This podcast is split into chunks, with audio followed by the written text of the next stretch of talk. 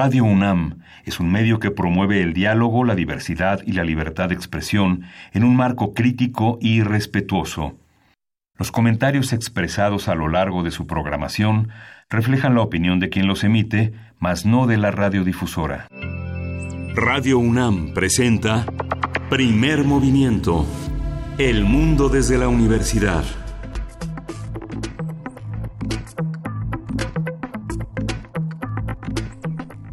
Muy buenos días, bienvenidos, bienvenidas a Primer Movimiento. Son las siete con cinco de la mañana de este viernes. Sí, ya es viernes 22 de febrero. Luisa Iglesias, ¿cómo estás? Me juras que ya es viernes, Te lo juro, te lo juro, te lo juro. Parece que no, pero estamos aquí eh, al pie del cañón eh, después de una semana con muchísima información. Y bueno, pues, ¿qué decir? ¿Qué decir? ¿Con qué arrancar, Luisa? Berenice Camacho, a ver, vamos a arrancar con el tema de la Guardia Nacional, que por supuesto lo encontrarán en el 90% de las primeras planas de los periódicos del país. Un tema importante después de una eh, discusión, que más que discusión se volvió un diálogo, algunos dirán, otros dirán que no, ya veremos ahora por qué, donde se escucharon eh, la oposición, la sociedad civil, distintas organizaciones, eh, los diputados de Morena, etcétera, senadores. Vamos a ver qué pasó ahí. Bueno, parece que todo quedó, entre comillas, mejor. Pues sí, al parecer, al parecer todos quedaron eh, contentos, digamos, estas personas involucradas, desde especialistas, académicos y sociedad civil que estuvieron, pues, en estos foros que ya todos conocemos, en contra de ciertos puntos de esta, de esta creación, de esta figura de, guardia nacional. Eh, uno de los más importantes recae en el mando, en el mando que ahora quedará como civil en este dictamen que salió además por unanimidad, ¿no? Eh, salvo una senadora que no estuvo, los 120, fueron 127 votos a favor, más esta ausencia de, la, de una senadora. Así es. Eh, y pues bueno, la verdad es que muy sorprendente, muy extraño, la verdad, después de estar como en este estira y afloja constante desde hace bastante tiempo, eh, pues llega este momento en el que, bueno, se soluciona de una manera eh, pues a la que todo el mundo pues está, está pues un poco de acuerdo, ¿no? Y digo todo el mundo entre comillas porque habrá que ver este dictamen, tiene que regresar, a diputados y Mario Delgado, el coordinador de la bancada de Morena, pues ya dijo ayer las primeras declaraciones de Mario Delgado fueron, pues es que a, ver, hay que ver. A mí no me gustó. A mí no me gustó, hay que ver qué dice el presidente eh, el presidente. Así lo dijo Mario Delgado, a ver a ver qué dice el presidente es decir, hoy en su conferencia mañanera, a ver qué opina el presidente y pues eh, tomaremos en cuenta esas opiniones porque finalmente pues es quien va a ejecutar este eh, pues este plan de acción de seguridad nacional. Sin duda vamos a estar atentas a lo que diga Andrés Manuel López Obrador esta mañana. Eh, sí, había muchas opiniones. El día de ayer era una verbena leer las redes sociales, muy a pesar de otras noticias que circulaban por ahí. Había un ánimo de, de celebración, un ánimo de algarabía por parte de, insisto, organizaciones, de diputados, de partidos, etcétera. Pero yo tengo esta sensación, me dice que platicamos fuera del aire, a ver si alguien más la tiene y si nadie más la tiene, háganoslo saber en primer movimiento, estamos en arroba P Movimiento, en diagonal primer movimiento UNAM y en el teléfono 55 36 43 39. A ver, este era el ejemplo que estaba poniendo. Tú eh, tienes, Berenice, ¿cuántos años tienes que te quieres ir a una fiesta y tienes que pedir permiso?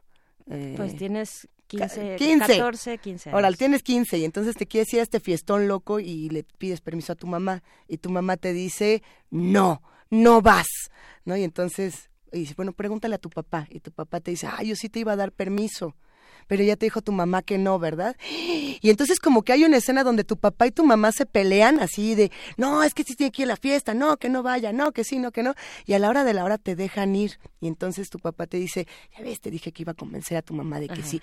Pero en realidad cuando creces y tienes 35 años, 40, 50, un día te acuerdas de ese día cuando tenías 15 años y dices, chin, mis papás todo el tiempo supieron de esto. Ellos hablaron antes de hacer toda esta gran escena, esta gran eh, pelea, entre comillas, ya sabían que te iban a dar permiso, pero te iban a poner ciertos ejemplos y ciertos elementos para que dijeras, no estuvo tan fácil. De eso se trata el Estado, creo. Ese es el papel del Estado y el papel de la sociedad civil también es ponerse eh, críticos, ¿no? Críticos. La pregunta es en dónde empiezan estas eh, estos cuestionamientos, ¿no? Eh, es, no sé, no sé cómo cómo explicarlo de otra manera. Es como el tema del libre albedrío, cuando te ponen una consulta donde dice, "¿Quieres el peor aeropuerto del mundo o uno menos peor?", pero solo tienes estas dos opciones y en realidad ninguna de las opciones cumple realmente con lo que eh, a lo mejor tú estabas pensando que, querías o que habías votado. No, eh, ¿qué quieres? Esta Guardia Nacional militar terrible o esta otra que, que bueno, es civil, eh, no está tan terrible es civil, se van en, se van en cinco años, ¿no? Eh, desaparece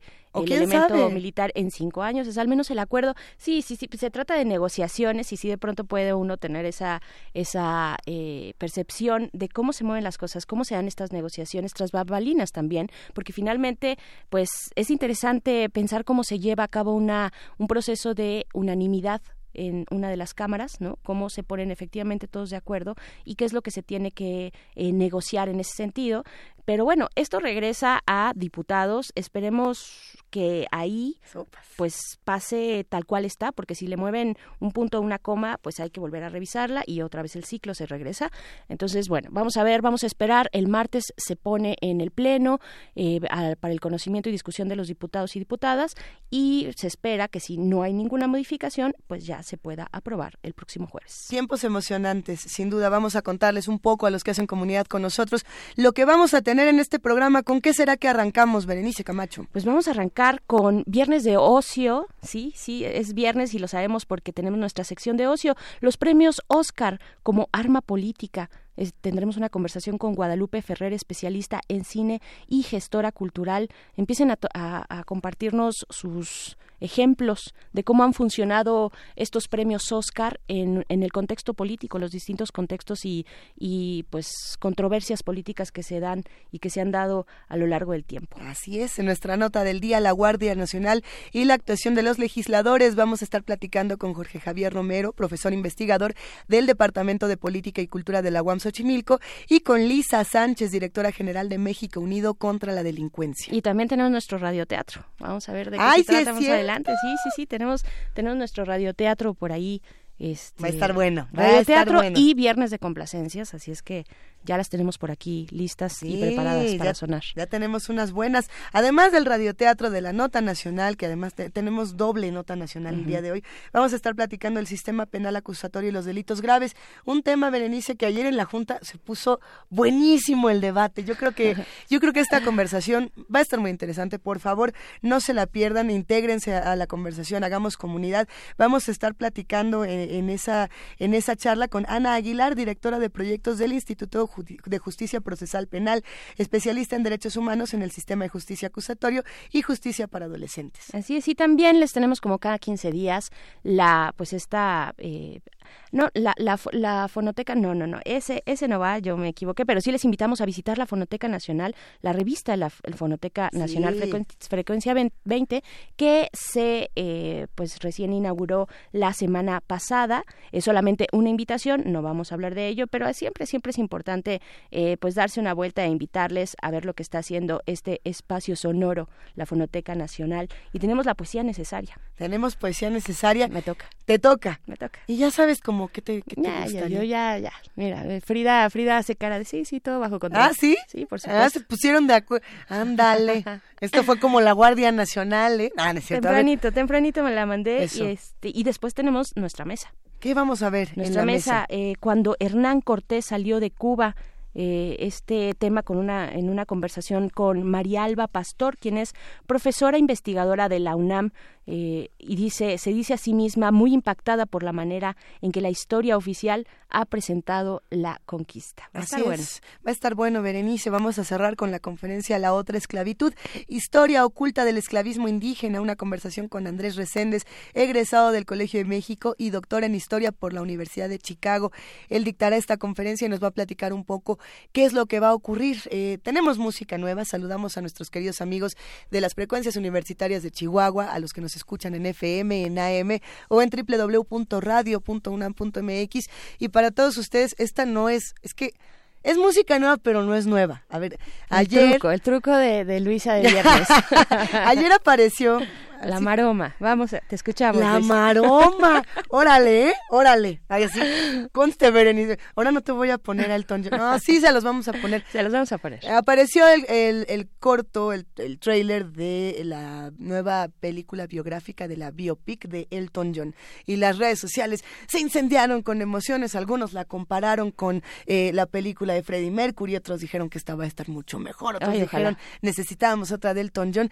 Y lo cierto es que Elton John sí eh, forma parte, como, como lo hizo Freddie Mercury en algún momento, de las estructuras del glam, Y, de lo que más adelante se transformó en muchos otros géneros musicales. Por lo mismo, hoy vamos a escuchar Tiny Dancer y después regresamos al programa.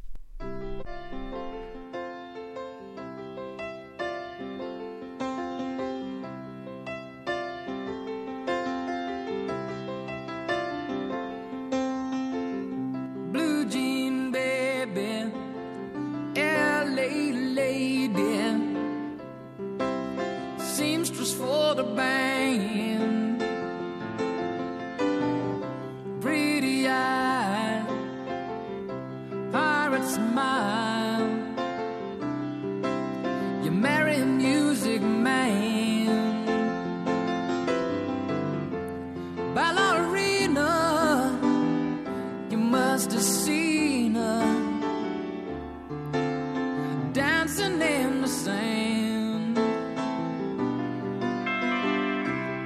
She's in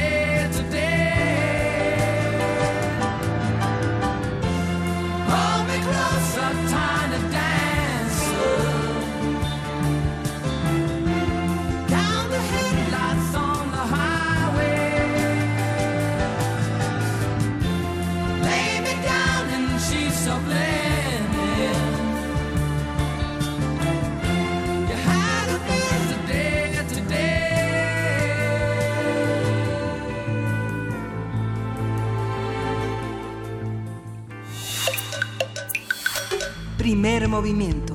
Hacemos comunidad. Viernes de ocio.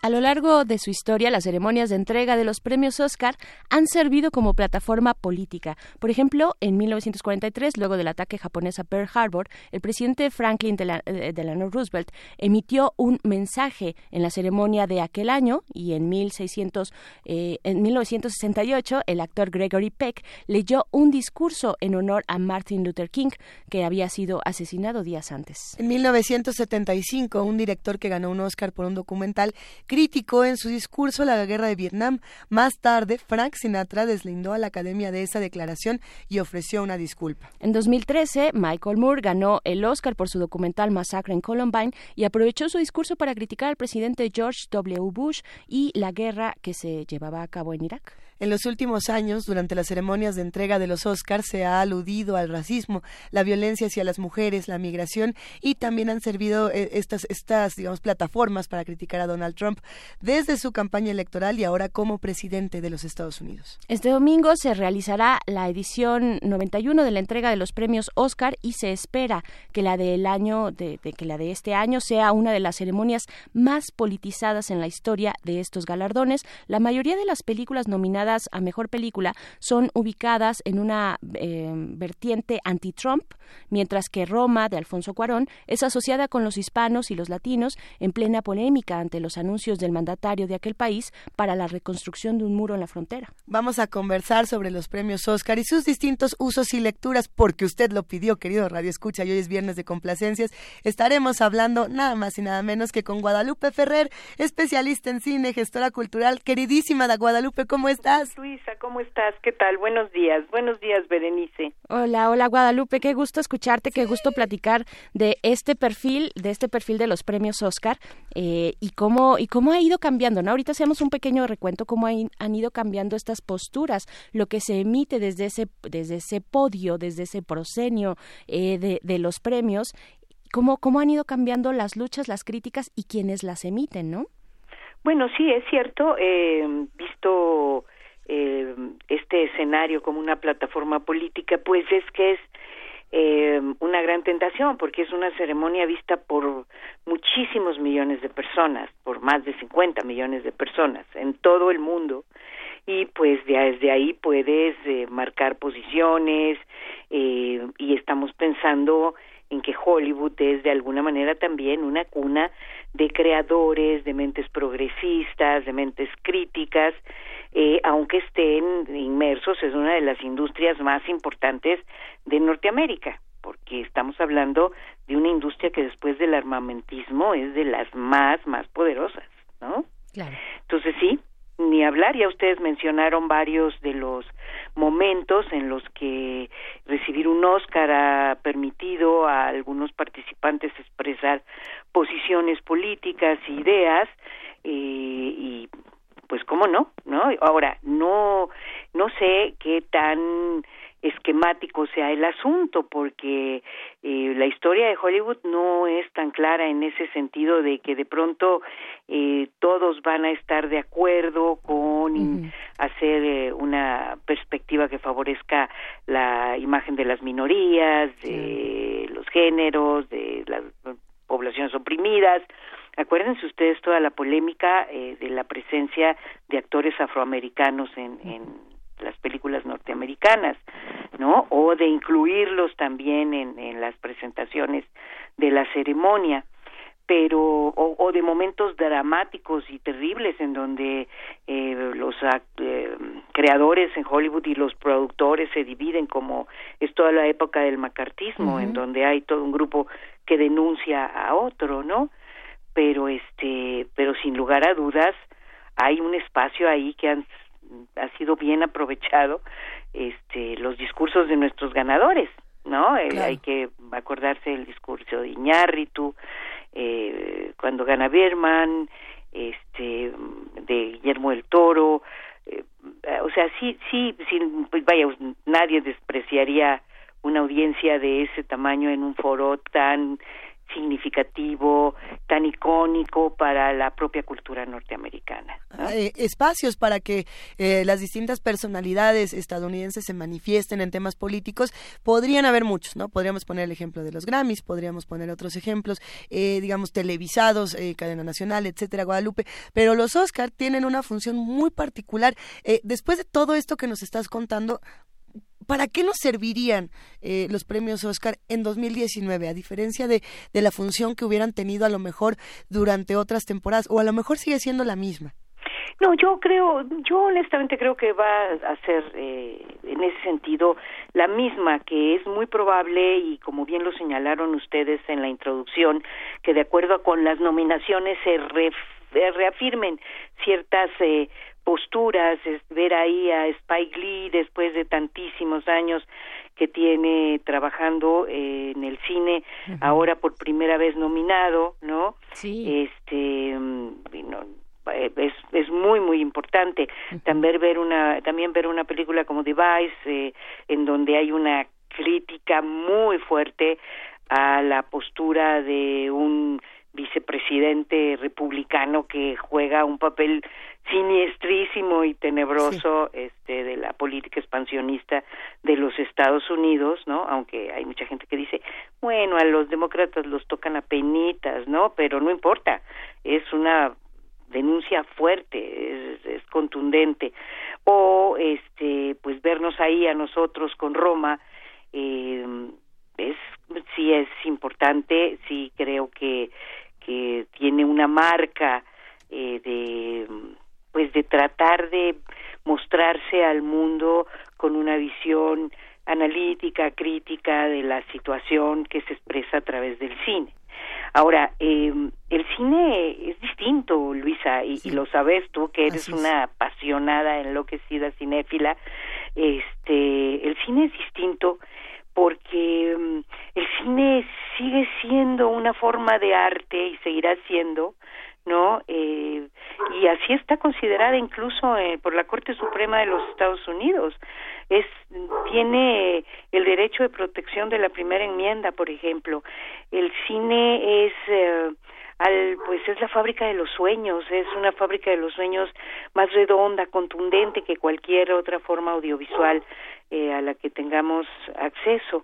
Entonces, su peso es enorme y eh, tú dirías, oye, pero con tantas eh, cosas que han sustituido ahora la posibilidad de ver precisamente imágenes audiovisuales como eh, pues hasta incluso eh, las nuevas plataformas eh, si tú te fijas cuál es el producto que se sigue mostrando con gran éxito en estas plataformas y desde que la televisión es televisión es el cine no entonces esta eh, eh, tiene un peso innegable, un peso que está siendo seguido por todos aquellos que, que adoran este arte, ¿no? Claro.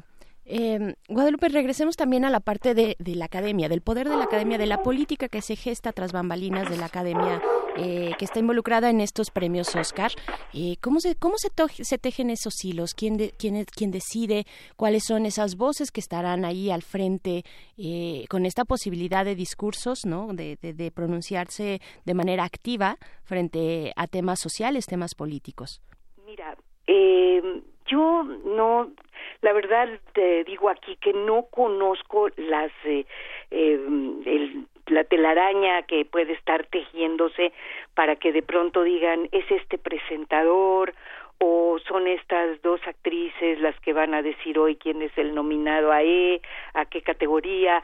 En general, eh, uno pensaría que efectivamente ese es un momento en donde el foro se muestra eh, con el potencial de hacer una declaración. ¿no? Eh, en- yo pensaría que muchas de las actrices y los actores que salen a entregar las estatuillas eh, están determinados por su reconocimiento y trayectoria dentro de la propia eh, mm, eh, el trabajo cinematográfico reconocido por la propia academia. Los eh, conductores, la verdad que siempre son polémicos y no te puedo decir específicamente cómo se eligen. Hay comités en, en eh, la organización de la Academia de Hollywood para designar eh, algunas incluso categorías, como por ejemplo la mejor película extranjera Sí. mm, es escogida por eh, dos comités que están que conforman la academia. Eh, por cierto, se, se inscribieron 87 países, ¿eh? Mandaron películas y ahí estamos, una vez más ahí estamos, porque hemos tenido varias nominaciones eh, del cine mexicano al Oscar. Pero bueno, regresando a esto, eh, la verdad es que no sé cómo, cómo, eh, vaya, si hay una, un lobby, una grilla, como se diría vulgarmente, para decir, pues escogieron a estos presentadores, ¿no? Lo, lo, lo que es muy sabido es que cuando un presentador es elegido, ahora sí que haya sido como haya sido, eh, ahí, ahí ocurren cosas interesantes, ¿no? Se estudia muchísimo el perfil por parte de distintos periodistas y lectores y cinéfilos. Es el caso, por ejemplo, de lo que ocurrió este año, este 2019. El, el anfitrión para los premios Oscar debía ser el comediante Kevin Hart. Eh, para los que no conozcan a Kevin Hart, eh, nada más regresar un poco en, en su historia, es un comediante negro, eh, famosísimo para muchos, hilarante para otros. Eh, Es un comediante homofóbico. Y en ese sentido, en una serie de tweets que descubrieron eh, las personas justamente que no gustan de este sentido del humor, empezaron a decir, a ver, ¿por qué el, el conductor, el, el anfitrión de los premios Oscar va a ser homofóbico cuando está nominado, por ejemplo, la, la biopic de, de Freddie Mercury? ¿no? ¿Qué, cla- qué clase de, de mensaje estamos dando? Y bueno, finalmente este comediante, Kevin Hart, eh, se bajó él solito, digamos, de, esta, de, de, de- de este show y dijo, yo no me sumo. Eh, lo cierto es que era importante para, digamos, la academia en general pensar que cuántos conductores, por ejemplo, cuántos anfitriones negros ha tenido la academia en ese sentido. Y, y nada más, por ejemplo, han sido eh, Richard Pryor, Whoopi Goldberg y Chris Rock. ¿no? Nada más. Entonces, se generan muchas dudas, ¿no? De- cada año hay un mensaje, como ya lo decíamos, eh, Guadalupe, está el año en el que Marlon Brando de pronto dijo, pues yo no me subo y voy a, a mandar a esta otra mujer eh, que era justamente nativa americana, ¿no? Si Sí, equivoco, así es. cuando se ganó el Oscar al, al padrino, ella era Sashin Little Feather, algo así como Sashin Pluma pluma pequeña o pluma ligera, que dio justamente un mensaje para tratar eh, lo que pasaba con, con los nativos americanos, para decir, a ver, lo que está haciendo la industria en ese sentido tampoco está bien, hay una defensa de los derechos humanos importantes. Eh, ¿Cuál crees que sea el mensaje de 2019? ¿Cuál va a ser el mensaje que ganará, digamos, pensando en las nominadas que tenemos, que van desde eh, la diversidad sexual, eh, el racismo, el clasismo, México? ¿Cómo Uy, ves? No, no sé, Luisa. Honestamente, si lo pones en, en, en manos de los que van a, a ganar, por ejemplo, no sé, pues no, no tengo la menor duda de que si Cuarón se, eh, fuera un ganador, él eh, retomaría eh, su discurso de denuncia. No hay que olvidarnos que Cuarón ha tenido, si bien ha hecho películas muy de corte americano, eh, su participación siempre ha sido clara sobre eh, qué idea tiene de, de su propio país. Él fue productor de la película de su hijo Jonás Cuarón, Desierto, que es una película sobre la migración, y yo creo que no desaprovechará el foro para hacer una alusión a la situación que tenemos eh, entre México y Estados Unidos y eh, la- los migrantes, en fin. Pero eh, lo que sí creo, pues es que si gana, ¿qué te puedo yo decir? Rapsodia Bohemia, no me imagino qué podrá decir el productor sobre sobre el tema. Y más si gana por ejemplo este la de Lady Gaga eh, la estrella Ah, una nace estrella una que- estrella sí. no que en, en algún sentido pues son películas que mm, no hacen ninguna alusión específicamente crítica a, a la política norteamericana si es de lo que estamos hablando, si es de cuestionar eso. Ahora, si gana... La favorita, por ejemplo. ¿Cuál es mi favorita? La favorita se llama esta Ah, película. la favorita, la película La favorita. Ajá. ¿Tú sientes que ahí hay, por ejemplo, alguna crítica que realmente puede causar escosor? Este, porque pone... Muchos, muchos estaban apuntando, eh, Guadalupe, que, que se relacionaba mucho como a cómo se realiza el cine después del movimiento Me Too. ¿No? ¿Qué pasaba después del Me Too en la industria cinematográfica? Y que de ahí nacía, digamos, eh, la favorita. Habrá que ver. Pero tú eres, pero tú, te- te- tú, en tu No ojo. Luisa, tú sientes que la favorita hace una reivindicación No. eh, del mm, femenina, o sea, hace una reivindicación del papel de la mujer. Realmente ninguna de las películas Pues que a lo está mejor la nominada. esposa, ¿no? Donde está nominada Glenn Close, de White, ¿no? Este. Y eso por la actuación, más que por, por una creación de guion, que creo que ahí es algo que, que se tendrá que discutir y que los eh, grandes, eh, digamos, admiradores, críticos y demás tendrán que, que platicar, y es eh, las historias, qué historias realmente tenían. Eh, miradas en ese sentido más interesantes, ¿no? Más allá de lo que puedan ser eh, los, los, las grandes luces, la- no sé, porque muchos decían, ¿por qué eh, Bohemian Rhapsody, Rhapsodia Bohemia está nominada cuando es un gran videoclip, ¿no? ¿Cuál es, cuál es, cuál puede ¿Cuál ser es el mérito? la no? razón? Ajá, sí, sí. Bueno, Yo sí creo, miren, ustedes conocen el proceso de nominación en el Oscar. A lo mejor la audiencia no, y valdría la pena un poquitito ponerlo en la mesa. O sea, el- a los Oscars hay seis mil, eh, más y más, mucho más de seis mil eh, agremiados, casi siete mil eh, agremiados a los Arieles. Digo, perdóname, a los Óscares en la en la Academia Norteamericana. Ay, que fueran los Arieles, Guadalupe. Sí. Estaría tan bueno. No, hombre, ya hablaremos de, ya hablaremos cuando Uy, quieran sí, de ya eso. hablaremos. Pero sí, hay más, hay más de seis mil, eh, se- 600, 700 agremiados en la Academia Norteamericana. Eh, las películas eh, tienen que haber sido inscritas en, o sea, tienen que haber sido exhibidas en el Condado de Los Ángeles. Y luego de exhibir en el Condado de Los Ángeles, el productor las inscribe. Y los de estos seis mil eh, las analizan por gremios, o sea, eh, los músicos analizan las que tienen que ver con ellos, la edición eh, son los editores los que van a otorgar el premio de edición, la cinefotografía igual, la dirección igual, entonces primero se analiza por gremios. Solo pueden votar por mejor película todos, pero todas las demás categorías son propuestas por los distintos gremios cinematográficos.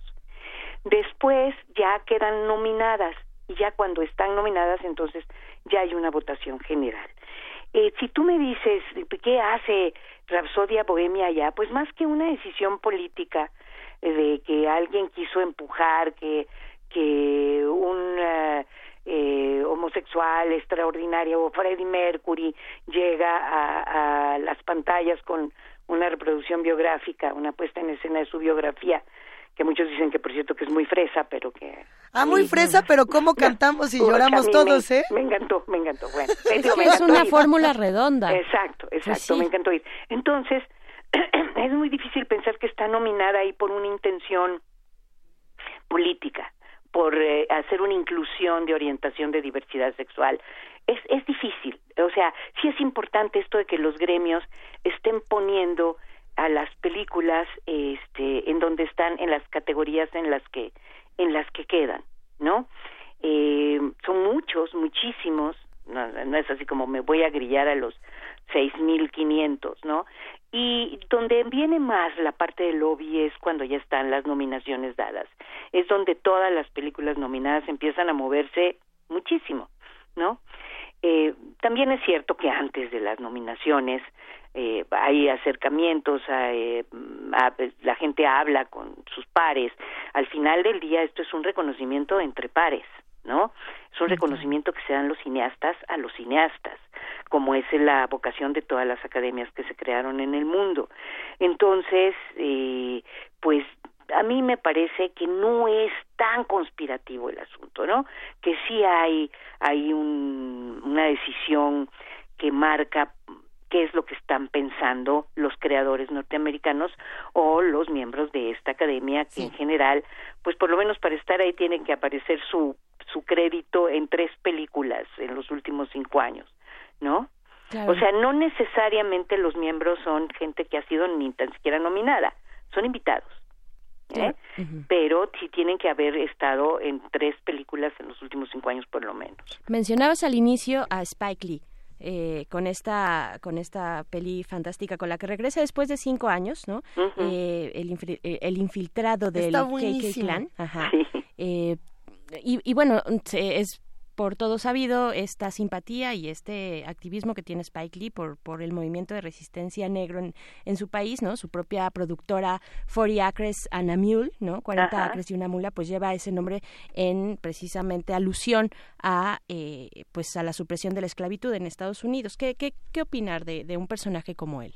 Bueno, yo este tengo eh, la mejor la, la mejor impresión de una persona como Spike Lee. Me parece eh, súper importante que estén posicionados. Digo, no lo, no lo digo solo por los Oscars. Yo creo que Spike ha marcado su peso. Todos los que amamos el cine, que nos encanta el cine, sabemos eh, su, su valor, ¿no? Hemos seguido su cine y pensamos que fuera eh, rojo, blanco, amarillo o del color que fuera, Ajá. este, del origen que tuviera, eh, es un cineasta importantísimo por su talento, por su creatividad. Ahora, que por supuesto además tiene la carga de tener que abrirse un espacio en un lugar que no es proclive a ser muy incluyente con eh, otro tipo de, de poblaciones que además bueno no solo que viene de una historia de segregación y de racismo este pues claro que lo hace todavía mucho más interesante y más fuerte y más visible en ese sentido. Entonces yo a mí me me gusta muchísimo verlo ahí. Yo creo que a él le importa mucho estar ahí supongo digo pero creo que Spike Lee vale con los Óscares o sin los Óscares como han valido muchísimos cineastas pues que no han estado en este eh, juego de las nominaciones y de la premiación no sí, siempre es padre que te reconozcan Claro. pues, tus, tus eh, como les decía, tus pares. Es maravilloso que millones de millones de individuos vean que te dan un reconocimiento, pero esto no lo hace valer ni más ni menos. Spike Lee es lo que es desde siempre, ¿no?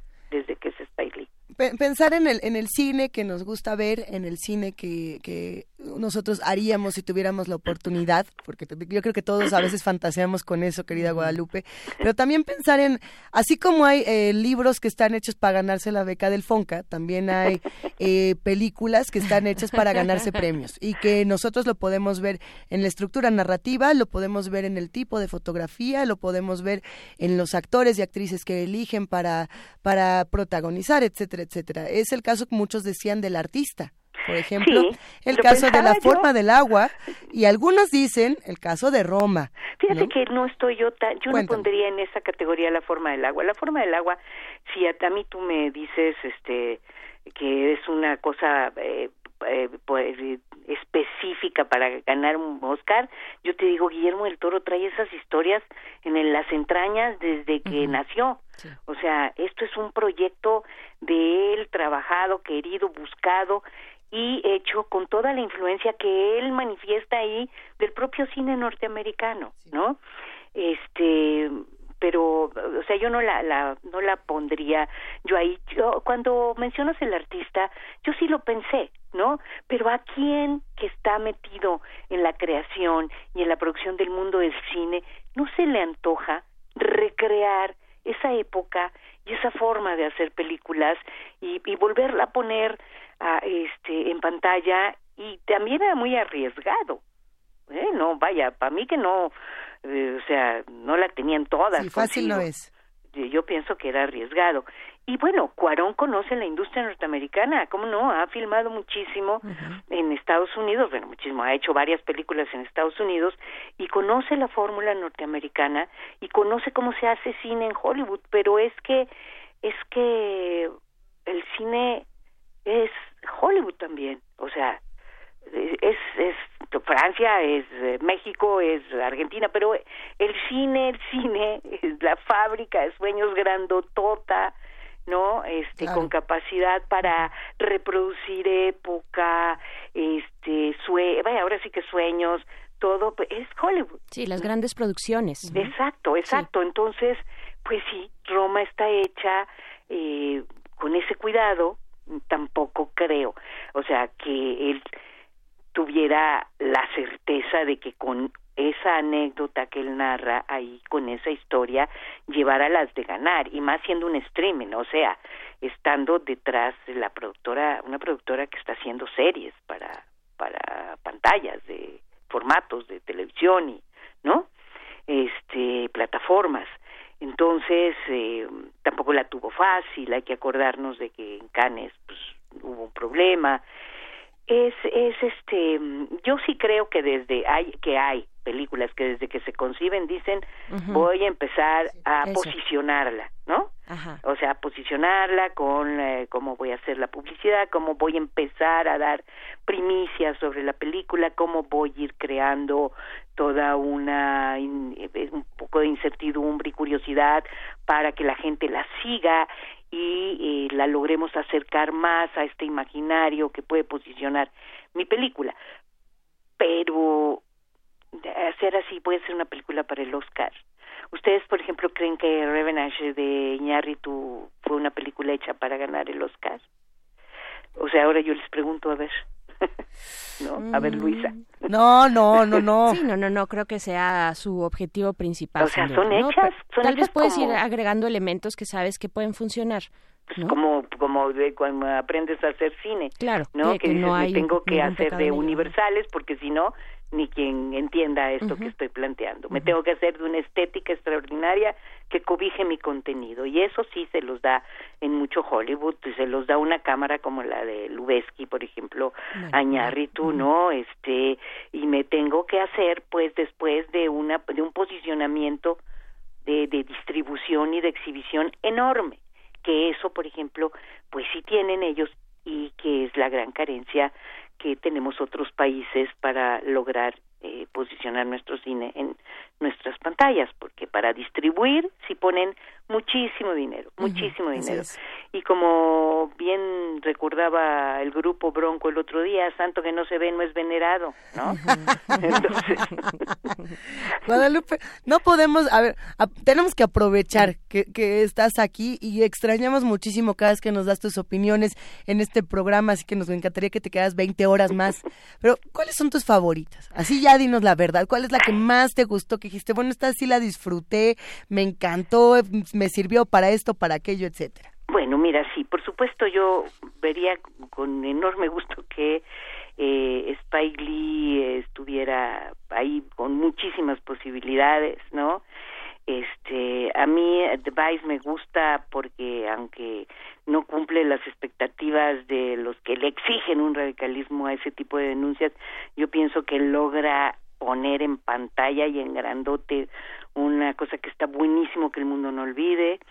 Este y por supuesto tengo una relación entrañable con Roma porque eh, creo que Cuarón eh, Claro. pues nos ha devuelto a- tanto como lo han dicho cuatro mil críticos de, este, de la película digo de críticos cinematográficos nos ha devuelto eh, una visión de una parte de la ciudad este pues que tiene que ver en particular con mi generación pero que creo que logra honestamente creo que logra momentos de obra maestra tiene momentos así eh, que dices ah caray no Claro. entonces por ahí voy Pues bueno, estaremos pendientes, Eso. pendientes de cómo se desarrolla esta entrega de los Oscar. Eh, muchísimas gracias, Guadalupe Ferrer, por esta, por esta charla. Sigamos, sigamos, pues a ver, a ver quién gana, ¿no? Sí, sí, me da muchísimo gusto estar con ustedes. ¿Eh? Luisa, Berenice, un saludo enorme. Te queremos, Gracias. Guadalupe. Igualmente. Un Bye. abrazote. Chao. Qué gusto poder escuchar la opinión de Guadalupe Ferrer y todo lo que lo que puede estar detrás de una premiación como esta. Es emocionante. Si quieren eh, seguir esta conversación, si quieren seguir hablando de los premios, que bueno, este fin de semana van a dar muchísimo, muchísima información. Eh, hoy a las nueve y media de la noche en TV UNAM, en Observatorio en la Cultura, estarán Fernanda Solórzano y Armando Casas platicando justamente sobre esto. Entonces, que sigan las discusiones sobre cine y sobre todo ustedes que están haciendo comunidad con nosotros, escríbanos y cuéntenos cuáles les gustaron, cuáles no, cuál tendría que estar ahí, cuál de plano no. Eh, si ustedes quieren que gane eh, Yalitza, Lady Gaga, Glenn Close, ¿qué va a pasar? Va a estar emocionante. ¿Qué va a pasar? Díganos, díganos cuál es su favorita también y cuáles se quedaron fuera, ¿no? Porque también es, eh, Esa es esa, otra. esa es la parte de cuáles son las películas muy buenas que se quedan fuera. Para ti, ¿cuál se, se quedó fuera? Para mí, ¿cuál se quedó fuera? Mm, no estoy segura si esta peli colombiana sobre los orígenes de la distribución del narcotráfico y tal se estrenó el año pasado y pudiera po- Haber podría quedado. entrar. Ajá, sí, esta de los pájaros, pero eh, eh, yo creo que sí, yo creo que sería por ahí. No lo sé, no lo sé. A mí, para mí la que se quedó fuera fue la actuación de, de Tony Colette en Hereditary, por Mm. si alguien la vio, que a mí me pareció que una de las actuaciones más enloquecedoras, mucho más eh, detallada que la actuación, por ejemplo, de, de Lady Gaga, y eso que a mí me gustó mucho eh, la película de A Star is Born. Siento que ahí había una actuación, algo que se podía eh, recuperar. Ya lo vamos platicando más al rato. Vamos a escuchar un poco de música. Vamos a escuchar un poco de música y, por cierto, decir es la eh, nonagésima primera edición de los Oscar, porque pues hay que decirlo como se. Ándele. Ándele. Vamos a escuchar esto de Nick Cave que nos recomienda Edgar Bennett. Es para ti, gracias Edgar. Eh, la canción es Green Eyes y regresamos aquí a Primer Movimiento. Eso.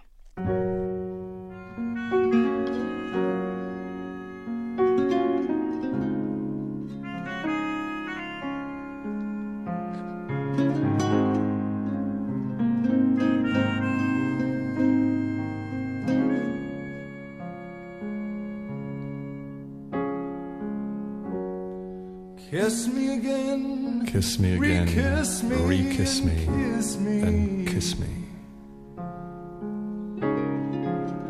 Slip your Slip your frigid hands beneath, my shirt. my shirt. This useless, This old useless old fucker, fucker with his twinkling cunt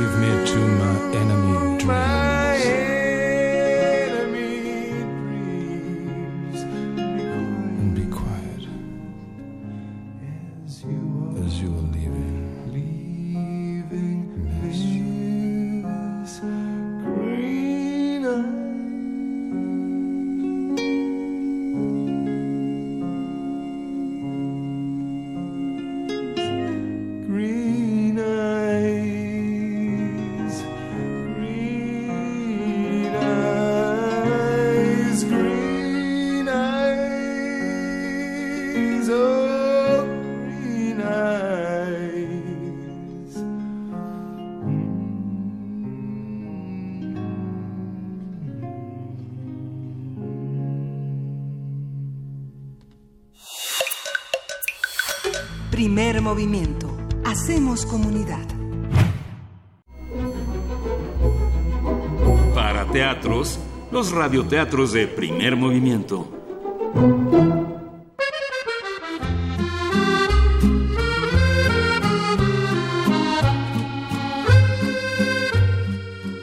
El higo más dulce, de Chris Van Allsburg, editado por el Fondo de Cultura Económica, colección A la orilla del viento.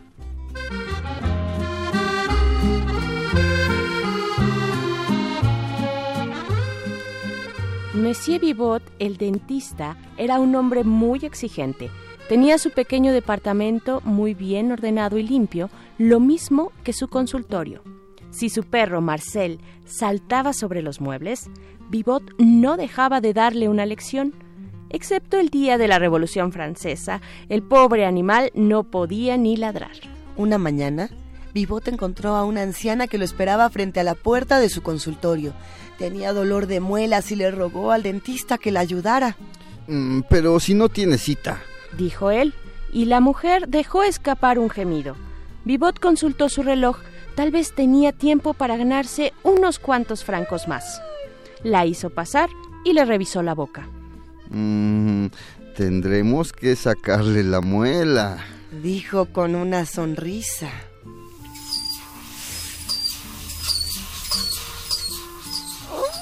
Una vez que hubo terminado, añadió. Eh, le daré unas píldoras para el dolor. La anciana estaba muy agradecida. No puedo pagarle con dinero. pero tengo algo mucho mejor. Sacó un par de higos de su bolsillo y se los tendió a Vivot. Mm, ¿Higos? Estos higos son muy especiales. Pueden hacer que sus sueños se hagan realidad. Le guiñó un ojo y se llevó un dedo a los labios. Para Bigot estaba claro que se trataba de una loca. Puso los higos sobre la mesa y tomó del brazo a la mujer. Oh, no. Mm, Cuando ella le recordó las píldoras, Vivot respondió. Mm, lo siento, estas son solo para los clientes que pagan. y la empujó hacia la puerta. Esa tarde, Vivot sacó a su perro a pasear por el parque. Al pobre Marcel le encantaba olisquear los troncos de los árboles y entre los arbustos, pero cada vez que se detenía a hacerlo, Vivot le daba un fuerte tirón a su correa. Antes de irse a la cama, el dentista decidió tomar un bocadillo. Se sentó en la mesa del comedor y se comió uno de los higos que le había dado la anciana. Estaba delicioso. Era tal vez el mejor higo, el más dulce que se había comido jamás.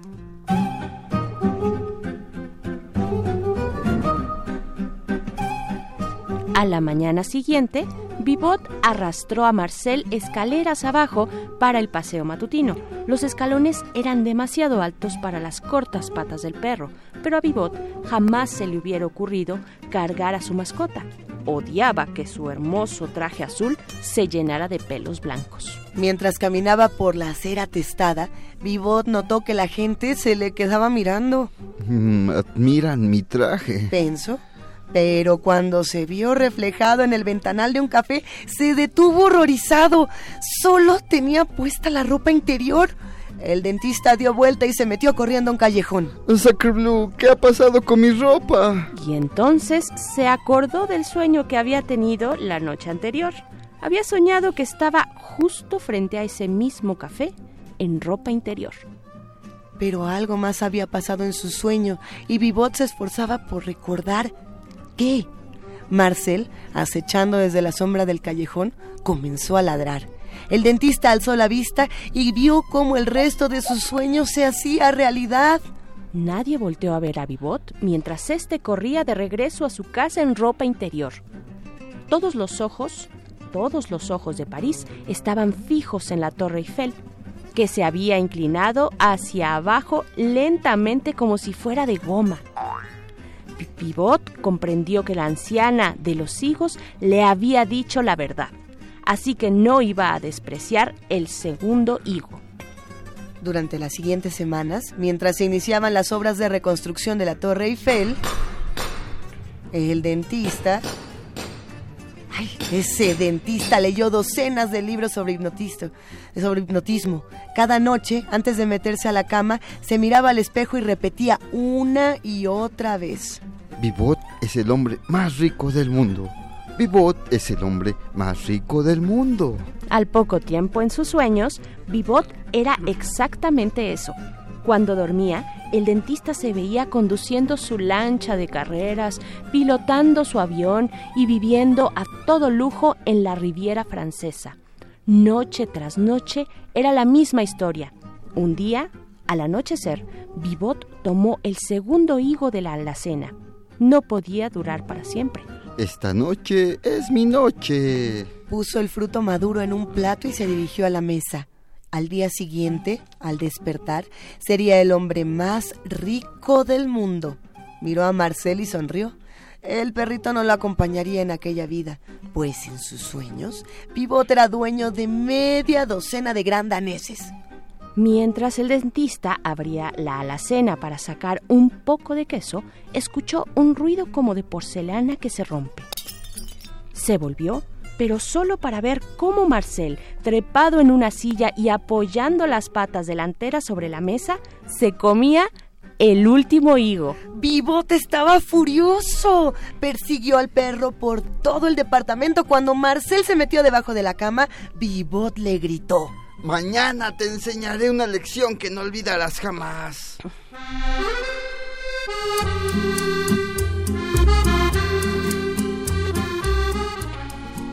Y luego, encogido y con el corazón destrozado, el dentista se fue a dormir. Cuando despertó, a la mañana siguiente, Vivot se sintió muy confundido. No estaba en su cama, estaba debajo de su cama. De repente, una cara apareció frente a él. Era su propia cara. Es hora de tu paseo. Ven con Marcel. Una mano se deslizó debajo de la cama y lo atrapó. Pivot quiso gritar, pero todo lo que pudo hacer fue ladrar.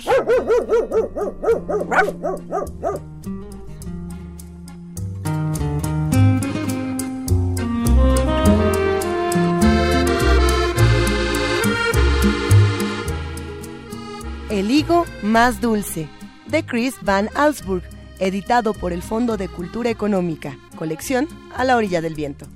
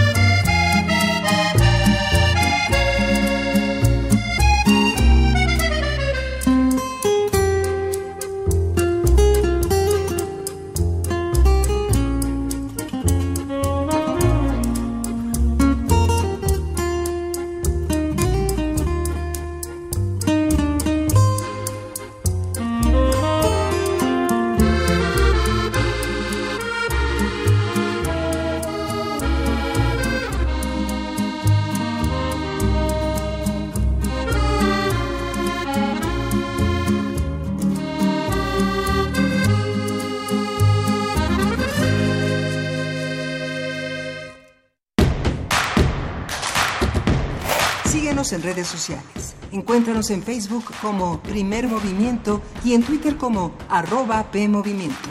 Hagamos comunidad.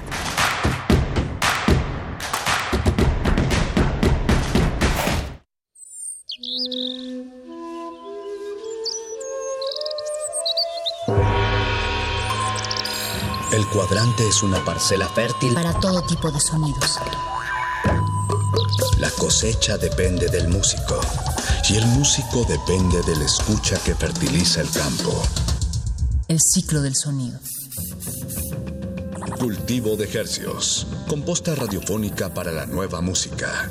Lunes y jueves, 21 horas, por resistencia modulada. 96.1 FM, Radio 1. Experiencia sonora. ¿Por qué tan pensativo? ¿Te imaginas poder regresar el tiempo? ¿Qué harías? No sé, pero tú hubieras ido por tu INE a tiempo. La tramitaste desde el 2017. Ay, no he ido a recogerla. Tienes hasta el 28 de febrero. Si no, por ley será destruida y tendrás que tramitarla de nuevo. ¡Hoy mismo voy por mi INE! Si solicitaste tu INE desde el 2017 y no has ido por ella, recógela en el módulo donde la tramitaste. Infórmate en INE.mx o en INETEL al 01800 433 2000. Porque mi país me importa, me identifico con la democracia. INE. ¿Quieres estudiar la prepa desde cualquier dispositivo con internet de manera gratuita y en horarios flexibles? Prepa en línea CEP va contigo. Tú decides la hora y el lugar para estudiar. Obtén tu certificado de bachillerato con validez oficial en dos años cuatro meses. Regístrate antes del 27 de febrero en www.prepaenlinea.cep.gov.mx. Educación para todos con Prepa en línea CEP. Gobierno de México. Secretaría de Educación Pública. Este programa es público ajeno a cualquier partido político. Queda prohibido su uso para fines distintos a los establecidos en el programa. Salir de viaje todos los días. De todas las maneras posibles. Tan solo es uno de los efectos secundarios de la lectura.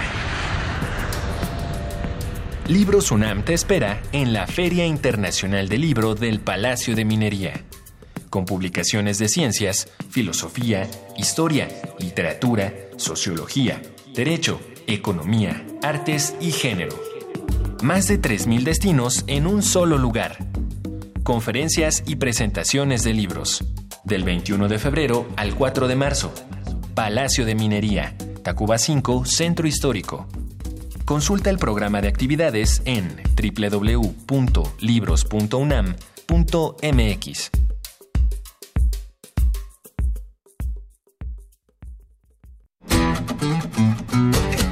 La psicología observa al ser humano, sus escenarios y comprende su diversidad. Adentrémonos en ella. Juntos hagamos conciencia, psicología y sociedad. Con Berenice Camacho y las doctoras en psicología Tania Rocha y Mariana Gutiérrez. Todos los lunes a las 18 horas por el 96.1 de FM y su retransmisión los jueves a las 19 horas. O si lo prefieres, escucha el podcast en radiopodcast.unam.mx. Radio UNAM, experiencia sonora. ¿Para qué sirve la cultura de la legalidad? Para que todos marquemos algo que realmente esté sobre lo que está establecido. Para que como ciudadanos estemos conscientes de lo que pasa. Para crear conciencia. Para tener rendición de cuentas. Para conocer las leyes y conocer cuáles son tus derechos. Para defendernos y no siempre nos anden viendo la cara. Derecho a debate. En la cultura de la legalidad participamos todos. Conduce Diego Guerrero. Escúchanos los martes a las 4 de la tarde por el 96.1 de FM. Radio UNAM. Experiencia sonora. Queremos escucharte. Llámanos al 55 36 43 39 y al 55 36 89 89. Primer movimiento. Hacemos comunidad. Estamos de regreso en la segunda hora de primer movimiento cuando son las 8 con 6 de la mañana de este viernes 22 de febrero. Y bueno, tenemos comentarios en nuestras redes sociales que ustedes nos han hecho eh, llegar. Nos encanta de verdad leerles. Nos hablan de radioteatro. Carmen Valencia nos, dice, nos dice que estuvo increíble el final de miedo y nos manda saludos. También saludos para ti, Carmen. ¿Qué más tenemos, Oye, Luisa? yo, yo no sé si tan de miedo. A mí a veces me gustaría despertar y, y ser mi. Y ver tu propio perro. rostro Y- frente a ti. Y descubrir que soy un canino, que, que se va a hacer rosquita. En, Sí, bueno. en una deliciosa cama Yo hasta las gato. 11 de la mañana. O un gato. Un gato. Bueno, que está más interesante. pero depe- bueno, depende de qué quiere ser uno, ¿no? Esa es como una de las preguntas que deja el cuento. David García dice, me gustó el enlace de hablar de los Oscar y el radioteatro de ambiciones y sueños. El final con el ladrido es revelador. El perrito es neta, ¿sí? ¿Cómo El de que perrito no? es neta, sí. A ver, eh, R. Guillermo nos dice, los premios Oscar son muy positivos porque nos dan un motivo más para chacotear. Eso bueno, sí. para chacotear y para discutir todos estos temas políticos. Hablando de eso, por aquí nos escribió eh, Juan Jaso López, y sí, creo que es importante aclarar el, el tema. Nos decía algo así como que si hasta en primer movimiento eh, demeritábamos la labor de, de Cuarón y la labor de, de Roma, De Roma. digamos, el mérito. Y yo creo que todo lo contrario, querido, querido Juan, eh, al contrario, hablábamos justamente de que son muchas las voces que han dicho que esta película tiene ciertas estructuras y ciertas cosas que, bueno, hacen que tenga méritos y otros que no los tenga tanto. Eh, yo ya lo decíamos en algún momento, no podemos eh, más que desearle todo el éxito de Por este lado. A ver, levanta la mano, ¿quién quiere que Roma se gane el Oscar? Todos, todos. ¿Quién quiere que Roma se gane el Oscar? Sí, yo, yo sí quiero. Todo Sí, mundo supuesto, levanta la mano. que quiero. Y nos dará muchísimo gusto porque además eh, ya, ya, ya vimos con bolita mágica que así va a ser. Ah. no, pero bueno, es importante decir eh, todas las posturas, todos los puntos de vista. Por aquí hay muchísimos más mensajes que da gusto leer. Eh, Javier Ramírez Amaro nos dice, la lista de Schindler fue una película hecha para ganar el Oscar. Al menos eso creo. Eh, Mayra Elizondo, ¿eh? ¿sí? Ujú, sí. Mayra Elizondo nos dice, siendo muy objetivo, ¿qué valor tiene actualmente un Oscar? Tener un micrófono al mundo un momento, ganarte una lana, mm, distribución distinta. ¿Cuál será? Y, y sí, es una buena pregunta, querida Mayra, lo seguiremos discutiendo. El inconforme nos dice, como es viernes de complacencias, pueden poner la canción de Carry Fire de Robert Plant. Siempre es buen momento para escuchar a Robert Plant. Ahora la pasamos como sugerencia por allá. Eh, y así, hay muchas. A ver, dice David García, nos gusta el cine, no las premiaciones y menos las nominaciones. Vamos a tener que seguir hablando de estos temas, Berenice. Vamos a tener, tener que también escuchar música, sobre todo sus complacencias musicales, porque hoy es viernes de eso. Y les vamos a eh, dejar con esta canción de Víctor Jara, que la canción es El Lazo, es para Marta Elena Valencia. Y regresamos aquí a Primer Movimiento.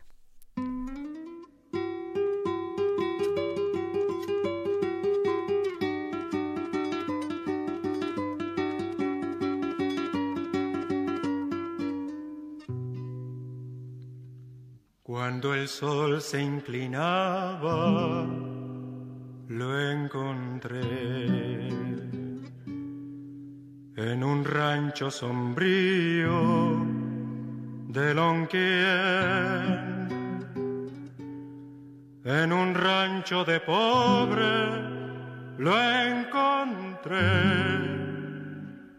cuando el sol se inclinaba en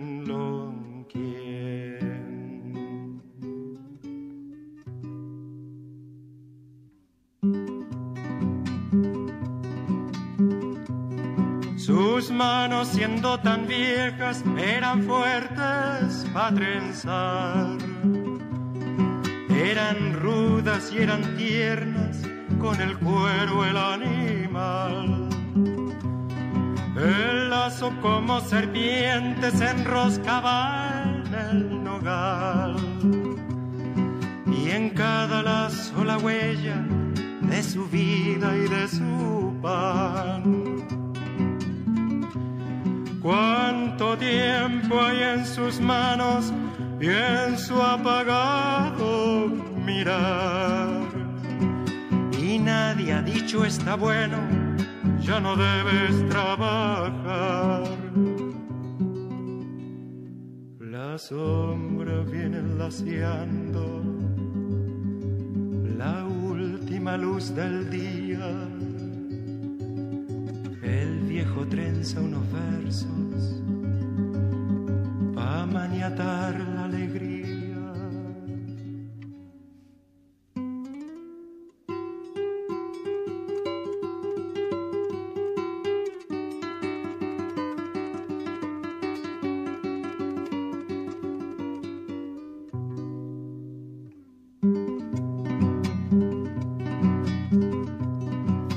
Sus lazos han recorrido sur y norte, cerro y mar.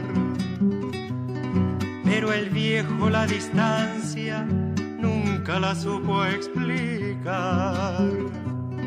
Su vida deja en los lazos aferrados al nogal.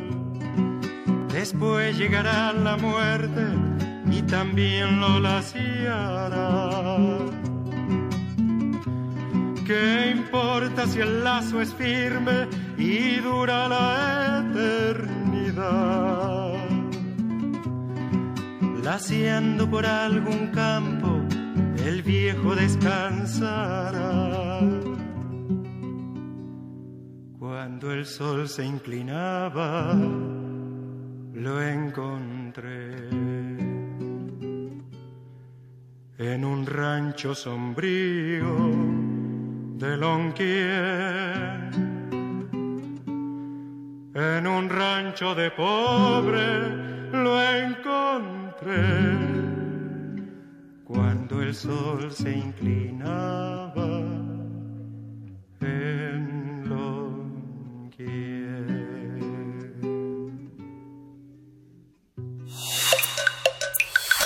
Primer movimiento. Hacemos comunidad.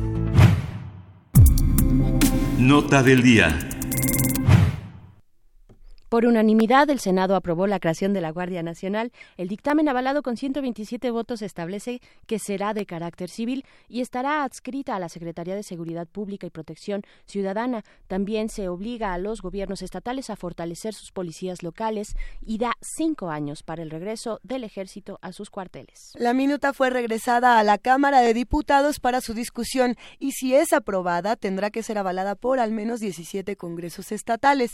Al ofrecer su postura, los representantes de los distintos partidos destacaron que se trata de una decisión histórica, mientras que el colectivo Seguridad sin Guerra consideró que la voz de las víctimas y organizaciones sí fue tomada en cuenta. Haremos un análisis de lo que se ha aprobado eh, de la discusión en las cámaras y de lo que este proceso ha revelado de la disposición del Poder Legislativo. Nos acompañan Jorge Javier Romero, profesor investigador del Departamento de Política y Cultura de la UAM Xochimilco, y Lisa Sánchez, directora general de México Unido contra la Delincuencia. Bienvenidos, eh, Jorge Gabriel Romero, bienvenido, ¿cómo estás?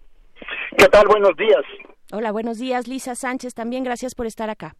Muchas gracias, Luisa Berenice. Pues nos da mucho gusto. Nos da mucho gusto estar con ustedes conversando. Un, un primer comentario, eh, un comentario inicial de cómo vieron la sesión ayer en Senadores, eh, Lisa.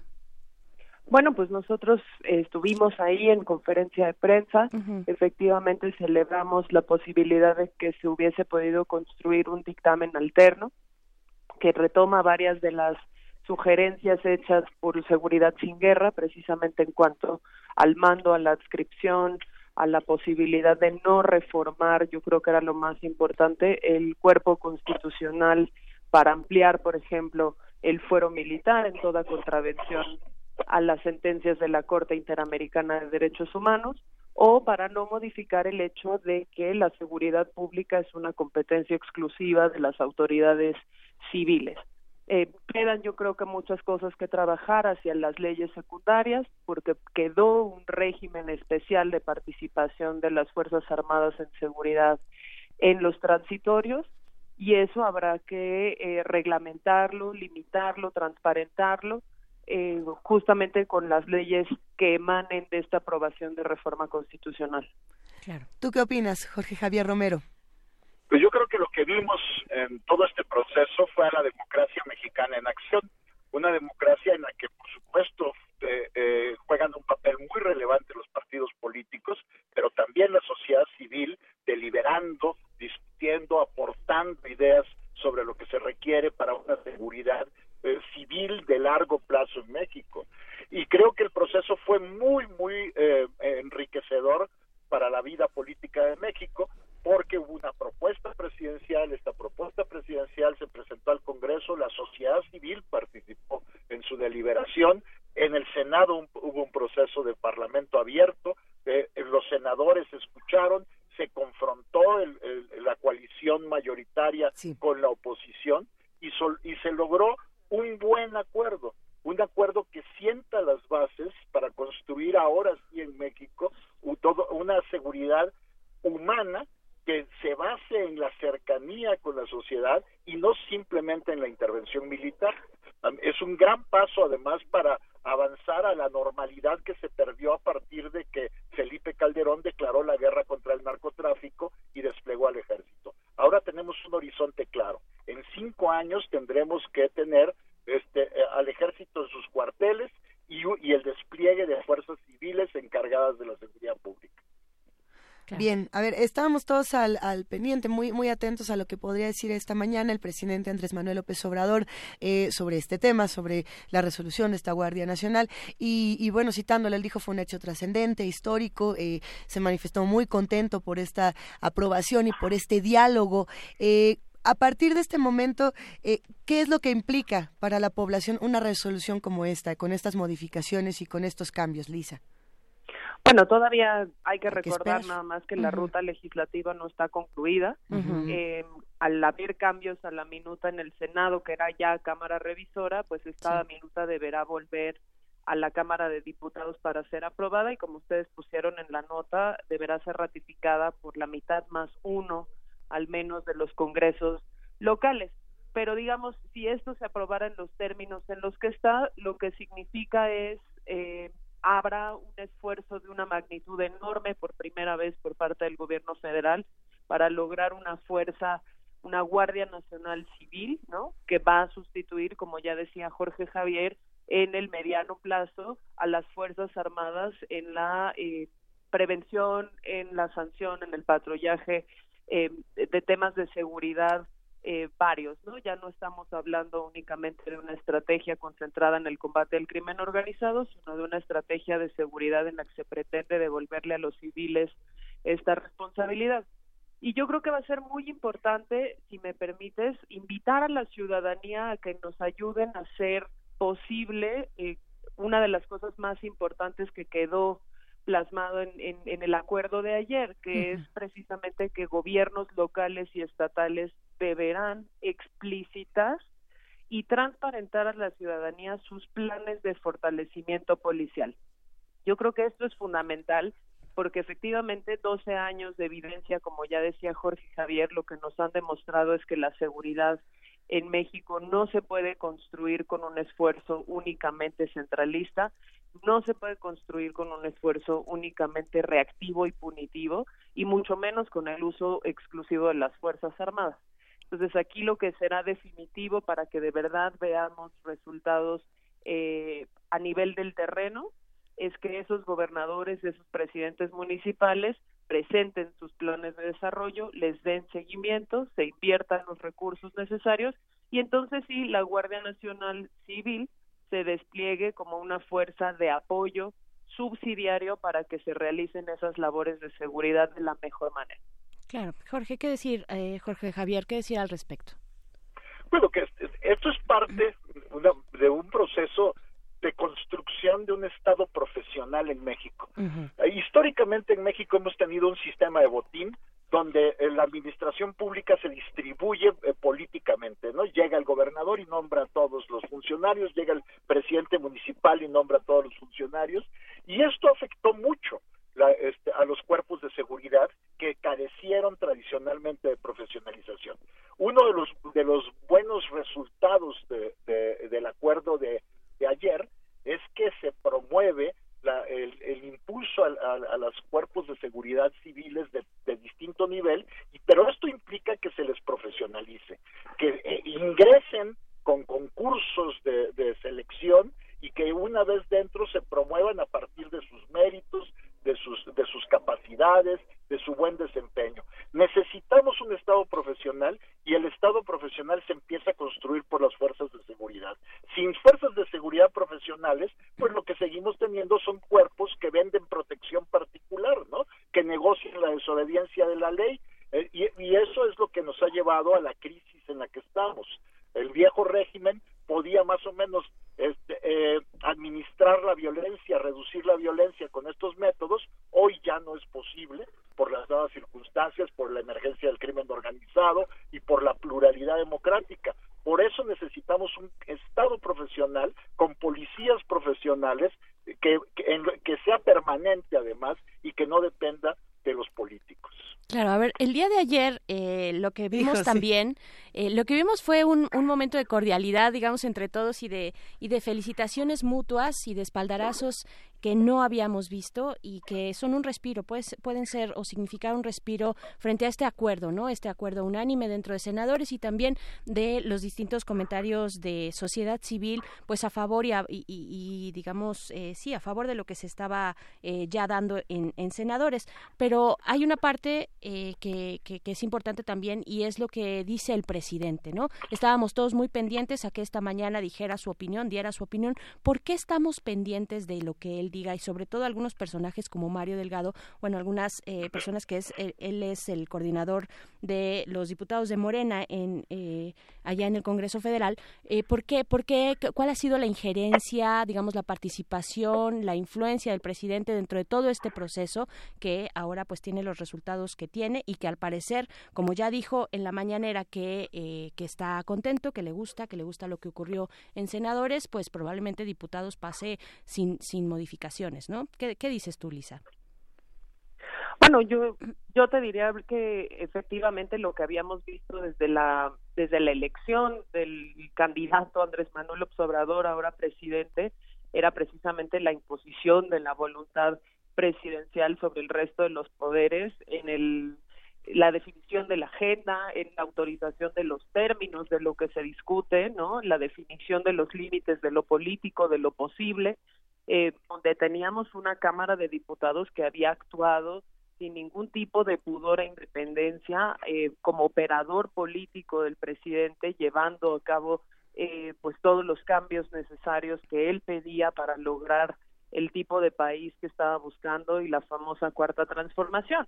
El problema es que cuando eso llegó al Senado, pues efectivamente se configuró una oposición que escuchó una oposición que además entendió el momento político en el que estaba, sabía que si con la discusión de Guardia Nacional se estaba jugando su capacidad de interlocución política con un régimen que está concentrando un montón de poder, ¿no? Y que en ese en esa lectura logra una magnífica negociación, yo te diría, porque votar un dictamen por por unanimidad que le da salida al gobierno, pero al mismo tiempo le da salida a las demandas de esa sociedad que lo que no quería era un cambio de régimen hacia un eh, gobierno de mayor participación militar, pues fue particularmente importante. Ahora, en ese esquema de concentración de poder, donde el legislativo se había dado como prioridad sacar la agenda del presidente en vez de sacar la agenda legislativa del país, pues e, es particularmente relevante eh, que estos actores políticos escuchen de la misma voz del presidente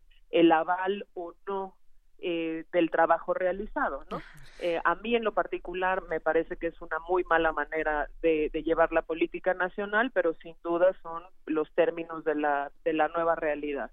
¿Qué es lo que pasó hoy? Pues que el presidente validó y en eso dejó muy parados a ciertos eh, funcionarios muy mal parados como Mario Delgado que ayer dijeron que rechazaban el contenido de ese nuevo acuerdo porque la Cámara de Diputados iba a actuar en consecuencia con lo que el presidente quería y se interpretaba que quería. Ahora, desafortunadamente, lo desdijeron esta mañana y yo creo que lo que veremos en Cámara de Diputados es la aprobación del dictamen enviado por el Senado.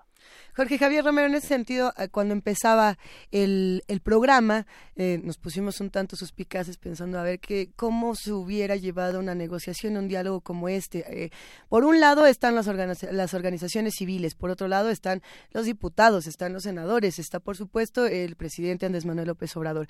Eh, cuando se apagan las luces en, en la Cámara de Senadores, todos se van y platican, hablan de sus vidas, eh, toda esta escena de nos odiamos y nos jalamos eh, el cabello y la ropa, bueno, eso se termina ahí, ¿no? Y, y de pronto hay una sensación de, de, que estos acuerdos, así, unánimes, perfectos, históricos, hermosos, tienen de entrada letras chiquitas, eso de entrada.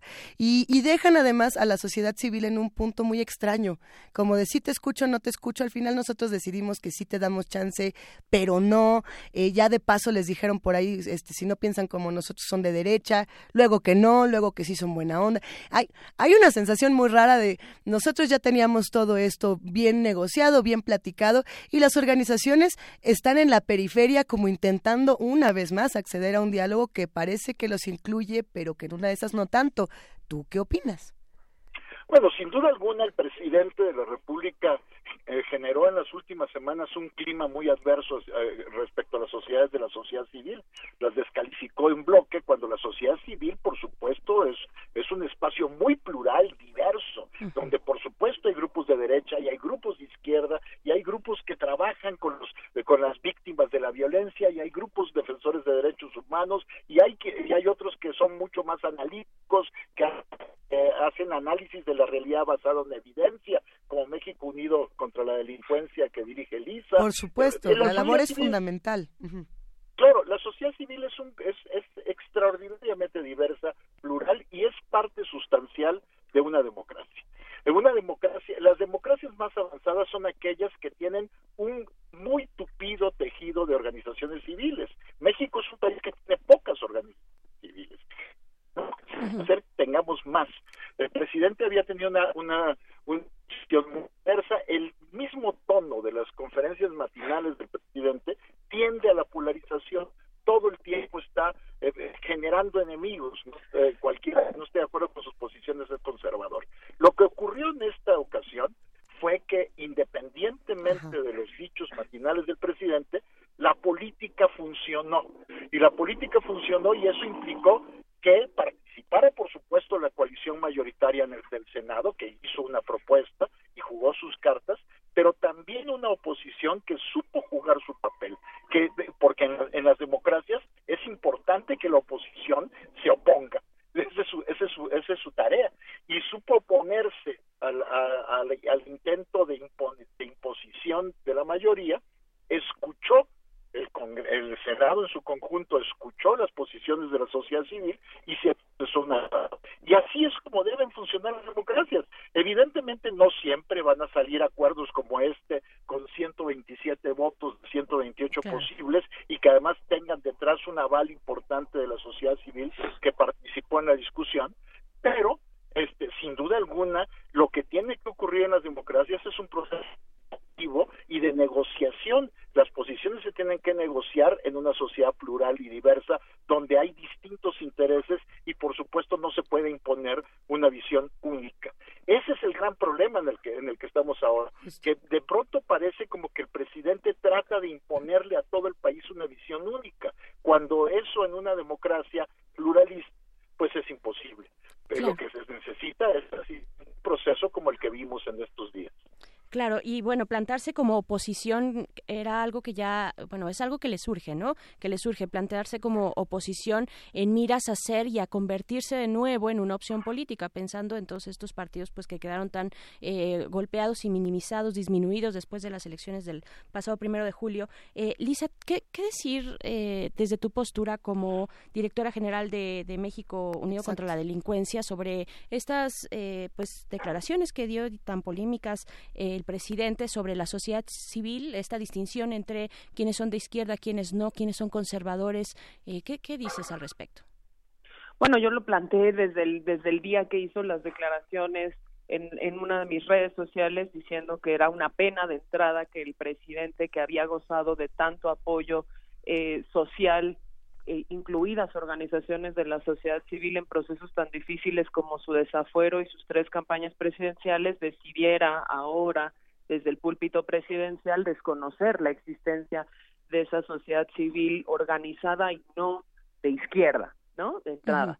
Eh, poner a toda esa sociedad civil en el mismo cajón.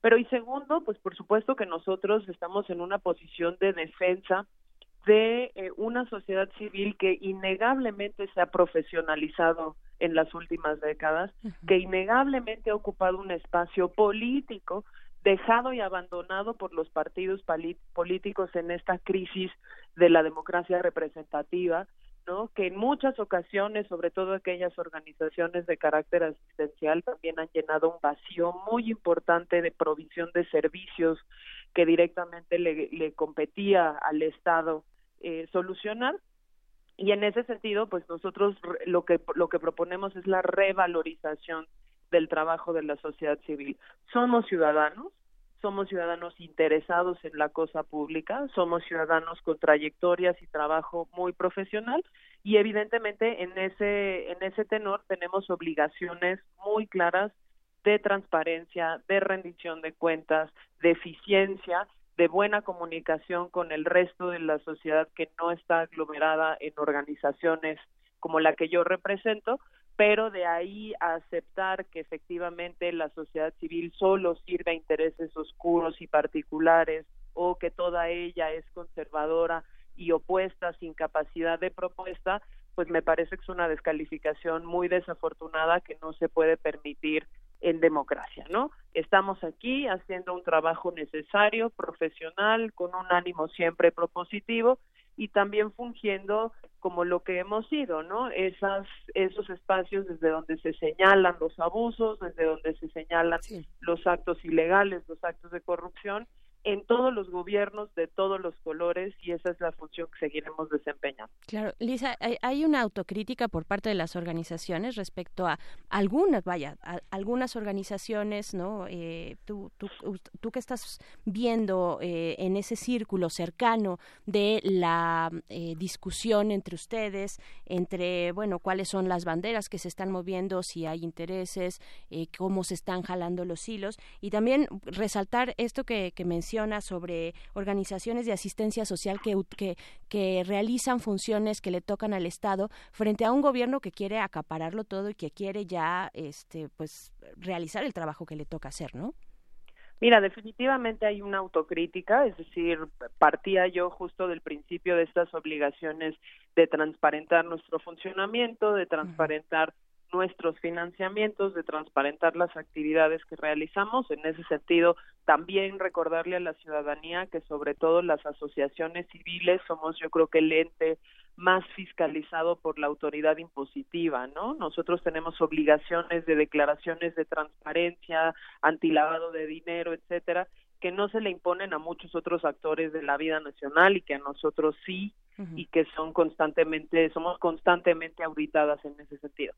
Y la autocrítica tiene que ver también eh, precisamente con el objeto de nuestro trabajo, ¿no? Muchas organizaciones desearíamos eh, como meta última desaparecer, ¿no? México Unido contra la Delincuencia como una organización de atención a víctimas eh, y de análisis de las políticas de seguridad, pues qué más quisiera que desaparecer, ¿no? Que no tuviéramos los homicidios que tenemos, que no tuviéramos los fenómenos delincuenciales que tenemos. Y en ese sentido creo que tenemos que plantearnos que nosotros también cumplimos un rol eh, que no puede sustituir a la autoridad, que no puede sustituir a, a, los gobiernos democráticamente electos, nunca lo hemos pretendido, pero sí defendemos un espacio de opinión, de análisis, de eh, asistencia que se le puede dar justamente a esos tomadores y tomadoras de decisión para lograr mejores políticas públicas, mejores leyes, mejores programas que tengan en lo último pues un efecto positivo en la sociedad en su conjunto. ¿Con qué comentarios finales nos vamos a, quedar esta mañana, Jorge Javier Romero? Pues yo creo que eh, hay que resaltar la, importancia de la deliberación democrática, donde participen, por supuesto, los que tienen responsabilidades por haber obtenido votos, pero también los académicos, las sociedades, eh, las organizaciones civiles que analizan los problemas y que se especializan en temas específicos y por supuesto el conjunto de la ciudadanía con sus opiniones y sus acciones. La, la democracia es eso, es deliberación y es responsabilidad de la autoridad ser capaz de absorber esa deliberación para tomar las mejores decisiones de política pública. Necesitamos política pública basada en la evidencia, que no sea solamente a partir de intuiciones y de emociones que se tomen las decisiones. La, la política pública tomar la información que brinda la realidad. Y esto me parece a mí central en esta discusión. No podíamos seguir con una política. Mm, estamos perdiendo. la evidencia de que se trata. Creo que sí, lo perdimos. lo estamos perdiendo. Y hoy creo que. Jorge, este, estamos perdiendo ya la comunicación contigo. Vamos eh, a, a, a, conversar con Lisa, sobre todo, sí, este, hacia tu último comentario, Lisa. Hablabas de los transitorios, ¿no? Donde hay que poner atención particular porque ahí es donde las cosas se pueden complicar, ¿no? Sí, completamente, pues estamos hablando de una duración de cinco años en donde las Fuerzas Armadas seguirán participando en esas tareas de seguridad. Habrá que poner mucha atención a qué tipo de control y ejercicio de fiscalización se hace sobre su eh, sobre su participación específicamente en términos de uso de la fuerza, en términos de eh, violación de garantías procesales, temas de tortura. Eh, y bueno, también es ese sexto transitorio que les da todavía muchas competencias para lograr eh, las operaciones tácticas, las conducciones operativas de estos esfuerzos conjuntos de seguridad con las autoridades civiles en lo que eh, cuaja, digamos, la Guardia Nacional y puede la Guardia Nacional Civil hacerse cargo de estas labores. Ahí, como, como empecé en mi comentario, eh, será clave ver cuáles son los términos de la letra chiquita, las leyes secundarias que den forma a esta reforma constitucional. Y bueno, con eso nos vamos a quedar esta mañana agradeciendo tu punto de vista, Lisa Sánchez, directora general de México Unido contra la Delincuencia. Muchísimas gracias. Hasta luego, muchas gracias. Gracias, Lisa. Tenemos a Jorge todavía, regresó, nada más para despedirnos de ti, Jorge, eh, lo último que nos estabas comentando. Sí, nada, eso, que, hacer política con evidencia central, estábamos ante una política evidentemente fallida, la militarización, hoy vamos por, este, por, el cambio de rumbo y creo que eso es un gran avance. Muchas gracias. Muchas gracias, Jorge Javier Romero, profesor investigador del Departamento de, Política y Cultura de la UAM Xochimilco. Un abrazo.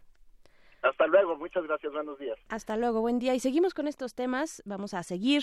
Son las 8.38 de la mañana. Todavía nos queda mucho que decir aquí, Luisa. Nos queda mucho que decir. Hay muchos comentarios en redes sociales, por supuesto, que son con distintas opiniones y todas son bienvenidas en este espacio.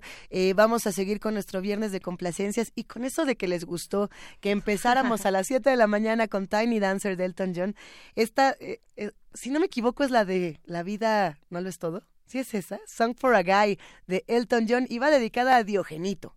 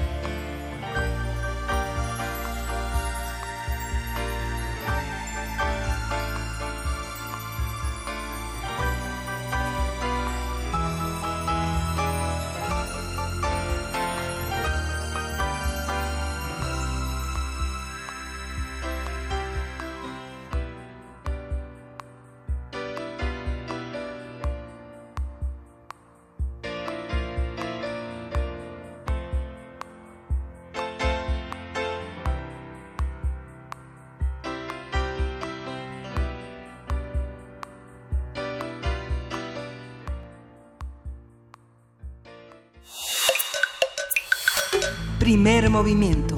Hacemos comunidad. Nota Nacional. Con 377 votos a favor, la Cámara de Diputados aprobó el pasado 19 de febrero la reforma al artículo 19 constitucional para ampliar la lista de los delitos definidos como meritorios de prisión preventiva oficiosa. Originalmente los delitos de esta lista eran seis, eran delincuencia organizada, homicidio doloso, violación, secuestro, trata de personas y delitos violentos con armas de fuego. Tras la reforma se suman los siguientes: uso de programas sociales con fines, electorales, enriquecimiento ilícito, ejercicio abusivo de funciones, delitos en materia de, eh, en materia de hidrocarburos, abuso sexual en agravio de menores, violencia sexual en agravio de menores, feminicidio, robo a casa habitación, robo a transporte de carga, desaparición forzada, desaparición cometida por particulares y delitos contra la ley de armas de fuego, bastantes. Vamos a ver, cabe mencionar que para diversos organismos como la Comisión Nacional de Derechos Humanos, esta modificación del artículo 19 de la Constitución representa un contrasentido a la reforma al sistema de justicia penal, ya que va contra los derechos fundamentales de las personas y del diseño normativo que aún está en proceso de implementación. Hay que ver, para que entre en vigor esta reforma, solo falta el aval de al menos la mitad de los congresos estatales más uno. Así es. Así es, eh, lo que ya también mencionábamos con la Guardia Nacional. A partir de, eh, de lo que se ha anunciado sobre la reclasificación de ciertos delitos, hablaremos sobre las implicaciones de esta medida, en qué contexto judicial se inserta y qué se espera que suceda con este tema. Para ello nos acompaña Ana Aguilar, quien es directora de proyectos del Instituto de Justicia Procesal Penal, especialista en derechos humanos en el sistema eh, de justicia acusatorio y justicia para adolescentes. Bienvenida, Ana Aguilar, ¿cómo estás? Te saludamos. Hola, buenos días. Muchas gracias por el espacio. Se, ha dado, Ana, nos da mucho gusto escucharte, una serie de, de, comentarios alrededor de esta, de esta decisión, muchos positivos, muchos otros bastante eh, negativos. Cuéntanos un poco, ¿qué es lo que implica esta medida para empezar? Pues mira, eh, la medida es una medida de restricción a la libertad y a la presunción de inocencia dentro del proceso y aunque esto es posible, el hecho de que sea automática nos deja sin herramientas para poder discutir si es una medida que es eh, apropiada en todos los casos. Eh, a nosotros nos preocupa mucho esta decisión porque si bien ya existía nuestra constitución, al ampliarla sí afecta mucho el sistema acusatorio. Ahora, hay una serie de mitos alrededor de ella que son los, contra los que hay que luchar y eh, hacerle entender a las personas que con esta medida no va a haber mm, menos impunidad. Esta medida se da ya en un momento del proceso que implica que el Ministerio Público tuvo ya que haber investigado y nuestro problema en México está en los ministerios públicos. Entonces, no va a ser una medida efectiva para lo que la votaron. Claro. Ana Aguilar, que es muy complicado este tema porque de pronto puede tornarse muy técnico, ¿no? Sí. decían, eh, por ahí alguien decía, este, pasan de hablar español a, a bogañol, ¿no? Exacto. o sea, y ya no les entendemos. Entonces, a ver, con poco a poco y con peras y manzanas, ¿por qué decir que eh, que, que, esto no va a resolver el problema de la impunidad, de la corrupción, de la delincuencia. Eh, ¿qué, qué, qué, ¿Qué es lo que opinas tú al respecto? Mira, pues te cuento un poquito cómo funciona. Normalmente entramos a un proceso penal, a un juicio, cuando hay una investigación en nuestra contra o cuando nos detuvieron en flagrancia, ¿cierto? Entonces, solo hasta ese momento vamos a ir con un juez, nos van a llevar frente a un juez y ese juez va a decidir si hay información suficiente para que nuestro proceso siga. Es decir, tenemos poquitas pruebas, no importa si son si no son muchas, pero pruebas que razonablemente le indiquen o datos de prueba le llamamos, que razonablemente le indiquen que podemos seguir adelante con ese proceso, porque es posible que esa persona que está ahí enfrente de él participó en esos hechos de los que le acusan. Entonces, ese momento llega uno, o si me detuvieron en flagrancia, ¿no? Que sí pasa mucho y casi todos los casos que llegan al sistema en flagrancia, digamos, flagrancia es me detuvieron en el momento que estoy cometiendo el delito o inmediatamente después. La otra forma de llegar al juez es eh, con una investigación. Cuando alguien va, pone una denuncia y dice, a mí me robaron esto, a mi familiar se lo llevaron, lo desaparecieron, no sé dónde está, etcétera. Pero para eso tiene que haber una investigación y de esa investigación se hace cargo un ministerio público. Cuando tiene elementos suficientes para seguir un proceso penal, entonces nos lleva con el juez, pide una orden de aprehensión, la persona es llevada ante el juez. ¿Qué es lo que pasa? Que los casos por investigación pocas veces llegan ante un juez y casi siempre son casos como homicidios, secuestros, desapariciones forzadas, porque es muy difícil que esos casos se, eh, en esos casos haya detenidos en flagrancia. Las personas que son detenidas en flagrancia normalmente son pues las que eh, le roban a alguien en la calle, eh, etcétera. Entonces, solo hasta el momento en que yo estoy ante un juez, ese juez va a determinar cómo voy a enfrentar mi proceso penal. La ley nos dice que somos inocentes hasta que nos, nos, demuestran lo, lo contrario. Y como somos inocentes, pues no es eh, lógico que nos restrinjan la libertad. Sin embargo, como es posible que yo haya participado, es posible que una persona, eh, si hay información que nos dice que una persona ha participado en un delito, entonces nos pueden dictar medidas cautelares como la prisión preventiva. Pero hasta ese momento, hasta que alguien me llevó con un juez, hasta que ese juez determinó si había suficiente información para seguir mi proceso, y entonces sí, ahí discutimos la prisión preventiva. ¿Qué es, ¿Cuál es el problema de la oficiosa? Que normalmente las personas por esos delitos de prisión preventiva oficiosa que ya existían antes de esta reforma, nunca llega. Pues porque es secuestro, es homicidio, y antes hay que hacer buenas investigaciones para llevarlas al, ante un juez. Entonces, no es una medida eficaz para acabar con la impunidad por esos delitos, porque nunca llegaban al proceso. Esos delitos rara vez llegan al proceso porque tenemos muy malas investigaciones en México. Entonces el problema no era acá, el problema está en otro lado. Y por eso nuestra queja de utilizar la prisión preventiva como, como una medida que pretende hacer eficaz la investigación cuando la investigación está mucho antes del momento en que se discute si nos van a poner en prisión preventiva o no. Bien. Ana, ¿tú crees que con, digamos, este es el nuevo, estamos hablando en un nuevo sistema penal, ¿no? En un nuevo sistema de justicia que tiene, eh, pues, una implementación más o menos reciente. ¿Tú, ¿Tú consideras que son, digamos, algunos, eh, pues, algunas fallas del diseño de cómo se implementó eh, o de que todavía falta echarlo a andar, falta todavía confiar aún más en este sistema, en este nuevo sistema penal acusatorio adversarial oral? ¿Tú cómo lo ves? No, mira, yo creo que en, en, más bien necesita fortalecerse, porque el problema no es no está en las normas del sistema, está en la operación y lo hemos dicho muchas veces. En la impartición de justicia. Está en todos los operadores. Yo no te diría que necesariamente en los jueces. Quien tiene que justificar la necesidad de la prisión preventiva es el Ministerio Público y volvemos a lo mismo. El problema que tenemos en México que no logramos resolver con el sistema acusatorio era la fortaleza de las fiscalías y de las procuradurías y tenemos actores que no pueden justificar esta medida.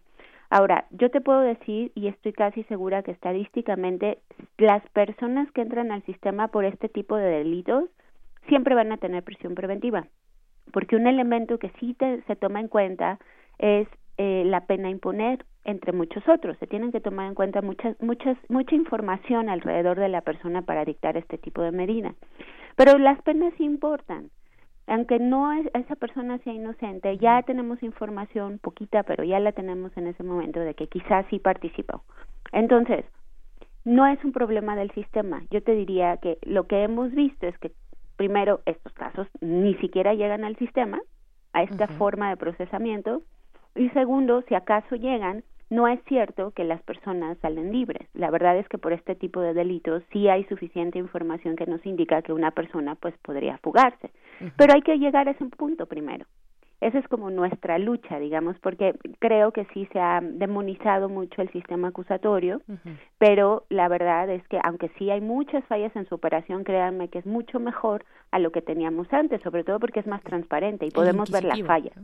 Eso ya es bueno. El sistema inquisitivo que era el de antes, ¿no? Era el de antes, Desde el nombre, escrito, ni siquiera sabíamos qué pasaba. Desde el nombre. Sí. Ana Aguilar, eh, debo confesarte que tengo sentimientos encontrados en, en esta conversación porque me quedo pensando en noticias que están, digamos, en los últimos días dando la vuelta, como es el caso de eh, el juez Anuar González Emadi, que fue destituido por corrupción y por actuar en contra de las eh, constancias inexcusables en el caso de la violación de, de Dafne, ¿no? De, de esta joven. A ver, eh, este es un caso para muchos emblemático de por qué tendría, sí tendrían que considerarse como delitos graves estos en particular. ¿no? Eh, para muchos decir, a ver, los vamos a dejar libres teniendo evidencias de este tamaño, ya no van a poder volver a ser eh, juzgados eh, las personas involucradas en este tema y lo único que vamos a tener, digamos, como conclusión es destituir a este juez sin llegar a otra, digamos, clase de justicia, si es que eso se le puede llamar. Eh, pero por otro lado, no sé, no sé, ¿cómo ves eh, eh, en ese tema? Porque sí hay casos emblemáticos que nos hacen pensar que, que tendría que existir. Pues mira, o no, o no tanto. No, lo que pasa es que es un mito esto de la gravedad. Mito en qué sentido te lo digo, es que todos los delitos son graves. Todos, son conductas. Son conductas, cada cosa que consideramos delito es porque ya pensamos que genera un daño importante a la sociedad. Entonces, esa clasificación la usábamos en el inquisitivo, nada más para decidir si una persona se iba a prisión preventiva o no. Si no es que le diéramos más gravedad a uno que otro, no es exactamente, o sea, nada más decíamos, aquí hay unos graves que porque tienen tales penas, este los llamamos así y otros no tan graves porque tienen penas más bajas y entonces hacíamos catálogos de graves no graves. Ahora se nos quedó esa idea por este catálogo de 10 delitos que no tenía ese sentido, o sea, el sentido de esto será, incluso yo te puedo decir, sabiendo el origen de ese, de ese artículo, que el origen de esos delitos era que los estados no pudieran poner más y que pudiéramos fortalecer a los operadores para que pelearan, porque en realidad la prisión preventiva opera para todos los delitos, todos, o sea, sin excepción, nada más que hay que justificarla ah, en el proceso. Entonces, tú puedes pedir por el delito que quieras, así sea el más chiquito, si piensas que esa persona se puede escapar y que puede ministerio no llegar público? a su proceso. ¿Perdón? Tu, ministerio público puedes pedir la prisión preventiva justificada. En todos en todos los casos. Entonces, todo se puede. Ahora, respecto del caso que tú mencionas, por supuesto que es un caso que nos eh, que nos llama mucho la atención. Yo, el juez que fue destituido, para empezar, eso es importante aclararlo, es un juez federal, Así es. que es el juez que se hizo cargo del amparo. Y es cierto, la verdad es que una, eh, yo sí leí esa sentencia y es terriblemente mala. O sea, digamos, en ese momento lo que decíamos era, lo peor, o sea, lo mejor de este caso es que es un juez corrupto, porque lo peor es que solo es mal juez, ¿no? o sea, este, pero en este caso, lo que creo también, y, y es importante, me parece, transmitir este mensaje. A ver, casos como esto muchas veces no pasan necesariamente por el tema procesal. Aquí tuvimos un problema desde cómo encuadraron ese, esos hechos, porque pusieron pederastia. Y ese delito también es complejo, o sea, no es tan fácil de acreditar eh, y en este caso a lo mejor era otro otro tipo de delito el que había que eh, que pudo haber sido más fácil acreditar, ¿no? E, este no fue el caso. Entonces, otra vez volvemos a lo mismo. Tenemos un problema con los ministerios públicos que son los que se encargan de eso. Ya que eh, eso no te lo puede modificar un juez cuando tú llevas el caso al proceso, eso es una facultad del Ministerio Público. Entonces, ¿Qué pasa y qué, qué es lo que decimos? En estos casos también pudo haber prisión preventiva. Yo no recuerdo y no estoy tan segura si este proceso fue de sistema acusatorio ya, porque tiene algunos años. Para cuando lo conocimos ya había ocurrido, ya estaba en amparo, digamos. Entonces, aún así, si este caso hubiera pasado dentro del sistema acusatorio, pues tendríamos mucha más información para ver qué es lo que pasó y por qué estaban libres si es que estaban libres, porque de hecho pues después los detuvieron, en realidad se habían fugado. Y esa es una de las razones por las que mucha gente dice es que por eso debe ser automático, porque se van. Bueno, es que a lo mejor si se hubiera discutido bien, sabiendo que estos chicos tenían los medios para poderse fugar, uno estaba en España, o sea, no era difícil saber eso. Así es. Esa es información suficiente para dictar una prisión preventiva. No es tan difícil. Ahora, eh, ahí viene lo que hemos discutido en muchas ocasiones, ¿no? Ellos se pueden ir a España. Las personas que van a estar en las cárceles en nuestro país son todos aquellos que no van a tener el dinero para echarse a correr a España. Por supuesto, por eso también decimos, es una forma también de exclusión que va a generar que las personas más pobres sean criminalizadas, porque mira, el punto es que ya no sabemos este tema. Nosotros en el instituto llevamos 10 años estudiando prisión preventiva solamente. Entonces, lo que sabemos perfectamente es uno que genera hacinamiento en las cárceles, esa es una de las consecuencias. Así es. Si tú aumentas todos estos delitos, yo te estoy diciendo que, por ejemplo, homicidio, secuestro, difícilmente llegan ¿no? al sistema, pero lo que, los que sí llegan, robo a casa habitación, robo a autotransporte, etcétera. Entonces, se nos van a llenar las cárceles y nosotros ya teníamos una dinámica interesante de cómo las eh, los índices de personas en, encarcelamiento iban bajando de poquito a poquito, no mucho, pero estaban bajando. eh, y la prisión preventiva pues también estaba bajando, aunque en gran parte porque se sentenciaba más rápido a las personas. Entonces, esa es una de las consecuencias. Otra de las consecuencias es eso. las personas que se quedan en prisión y que entran al sistema suelen ser las personas que también están en alguna situación de vulnerabilidad. Entonces, eso es lo que nosotros llamamos en el sistema penal selectividad, porque las personas que tienen recursos, las que pueden pagar mejores abogados, no están ahí. Claro. Entonces, eh, también esa es una fuente de impunidad importante que otra vez les digo, pues la prisión preventiva no, no, no resuelve. A ver, Ana, Ana Aguilar, eh, hablas, bueno, hablas de responsabilidades, además que tiene el Estado como proveer de eh, antes defensa, ahora asesor jurídico, ¿no? Sí. Eh, un asesor jurídico público que también los están, bueno, se están, digamos, actualizando en este nuevo sistema, qué tan buena capacidad tienen para un sistema oral, ¿no? Que ya es abierto, que ya es con estas características y que son todas corresponden al Estado, deficiencias del Estado, la investigación, la asesoría jurídica, etcétera, etcétera. Bueno, yo quiero preguntarte y en, los, en unos dos minutitos que nos quedan contigo en esta conversación, Ana, eh, cuáles son las opciones, cuáles son las opciones que tiene la justicia frente a eh, la prisión preventiva oficiosa, qué otras opciones hay y por qué y, qué tanto se están fortaleciendo. Me refiero a estas medidas cautelares, ¿no? Pero digamos, quería que te darle el nombre tan complicado que tiene de pronto. Sí, pues mira, específicamente hay unas instituciones que existen dentro del sistema, se llaman unidades de medidas cautelares y son las encargadas de supervisar a las personas en libertad. Si ustedes ven los números de estas unidades, en general tienen un índice de cumplimiento bastante alto. Entonces, me parece que por ahí va el, fortalecimiento del sistema, más allá de crear más prisión, ¿no? Para las personas. Han sido exitosas en muchos estados, estados Morelos es, el, es uno de esos casos, que yo les invito a que lo analicen y que vean sus resultados y que vean cómo trabajan, porque es una forma de justamente luchar contra esta presión preventiva, pero desafortunadamente ahorita con la oficiosa pues ya no se puede hacer nada, ¿no? Pues Porque van a entrar automáticamente a prisión. a la cárcel.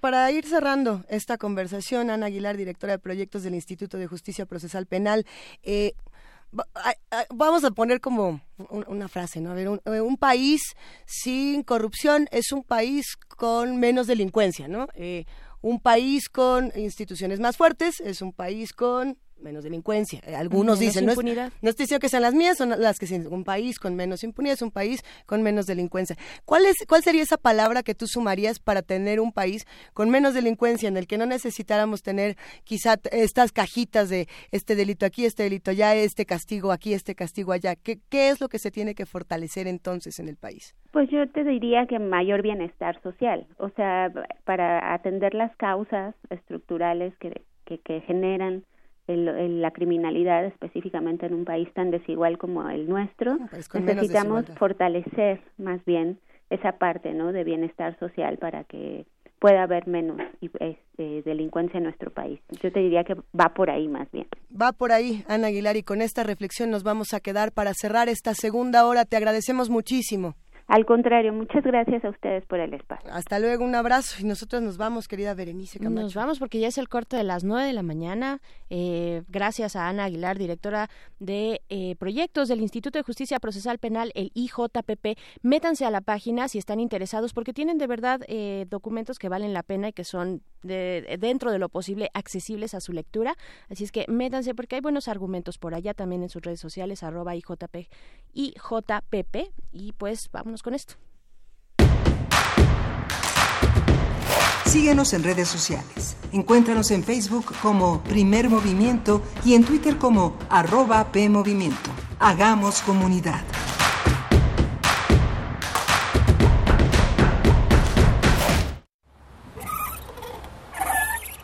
De izquierda a derecha y de derecha a izquierda. La lectura es el columpio al que se sube la mirada. ¿Necesitas un empujón? Libros UNAM, en la Feria Internacional del Libro del Palacio de Minería. Si te apasionan la ciencia, la poesía, las ciencias sociales, la medicina o el arte, aprovecha la oferta de más de 3.000 títulos que Libros UNAM pone a tu disposición. Conferencias y presentaciones todos los días. Te esperamos del 21 de febrero al 4 de marzo. Palacio de Minería, Tacuba 5, Centro Histórico. Consulta el programa de actividades en www.libros.unam.mx.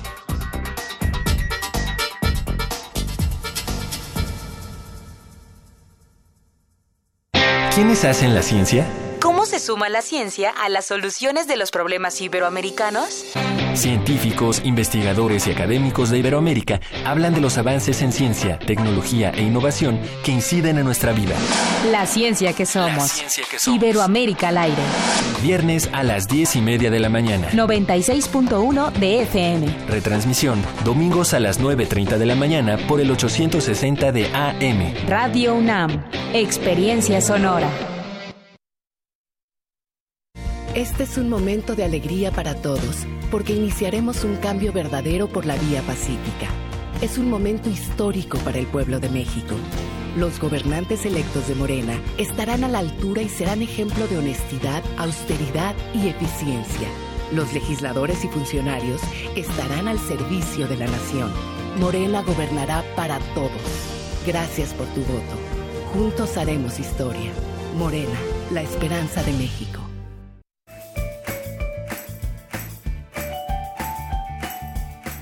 Su futuro inicia hoy. Tú puedes apoyar a que los sueños de tus hijos se conviertan en realidad. En febrero son las preinscripciones.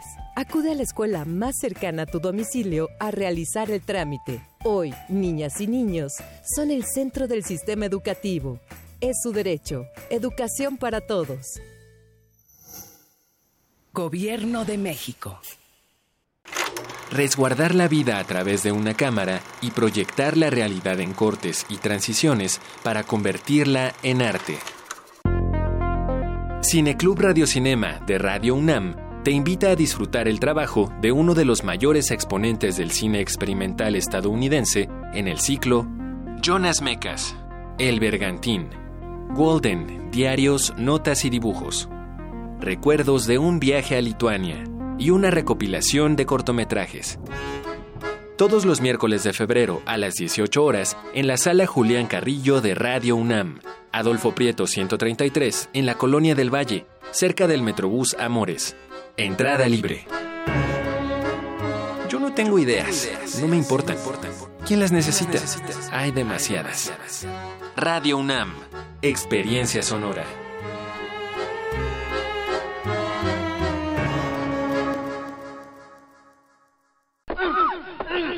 Las relaciones amorosas no son simples ni sencillas. A veces hay más de una forma de cometer un error y la información es nuestra mejor arma contra ellos. La Dirección General de Atención a la Comunidad invita a todos los estudiantes de nivel medio superior de la UNAM a las actividades de Ni violencia ni embarazo. Una reflexión sobre las relaciones afectivas igualitarias, respetuosas y libres de violencia para prevenir el embarazo adolescente módulos informativos, charlas, actividades lúdicas y artísticas y proyección de documentales. Del 11 al 21 de febrero, excepto el día 14 en los planteles del Colegio de Ciencias y Humanidades y de la Escuela Nacional Preparatoria. Más información en www.degaco.unam.mx. Ni violencia ni embarazo. Amar con conocimiento para amar mejor.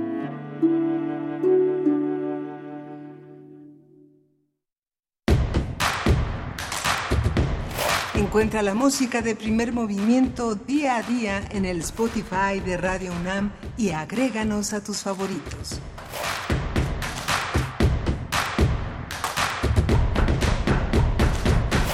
Gracias a todos los que están haciendo comunidad con nosotros a las 9 de la mañana con 6 minutos de este viernes 22 de febrero. Querida Berenice Camacho, hay un montón de mensajitos por acá. Muchos mensajitos y también queremos, después de leerlos, invitarles a que se sumen a la Feria Internacional del Palacio de Minería que ya empezó, empezó libros, el día libros. de ayer, libros, libros y más libros y también radio porque vamos a estar por allá transmitiendo durante distintos días. A ti te toca hoy, Luisa, tú vas a estar por allá con Mario Conde. Sí, eh, va a estar buenísimo. Vamos a estar de 5 de la tarde a 7 de la noche en la Feria Internacional del Libro del Palacio de Minería. Mario Conde arranca la transmisión eh, él solo tan, tan, tan. Ah. Yo voy a estar en las jornadas de literatura de horror, en las... Sí, estas son la edición, una, dos, yo creo que va a la cuarta.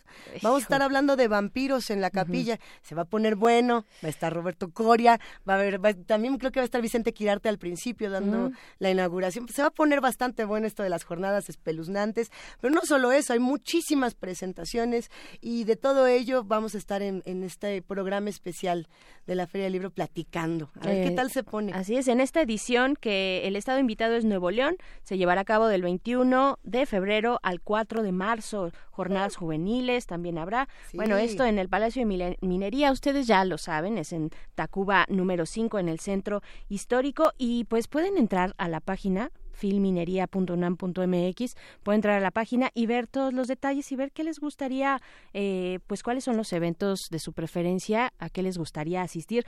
Por lo menos a mí, el que ya dijiste ahorita, Luisa, me parece fabuloso y es mi... Sí, soy, target de, de ese, de ese tipo de... Allá nos vemos. De pláticas. Ojalá, ojalá. ¿Cuándo te toca conducir, Berenice? A mí me va a tocar el próximo domingo y el sábado de la siguiente semana.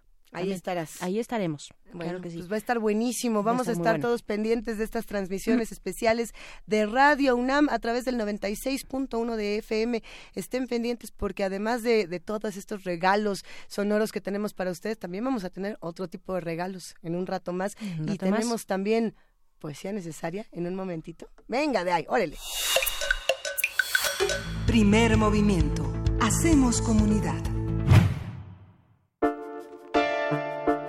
Es hora de Poesía Necesaria.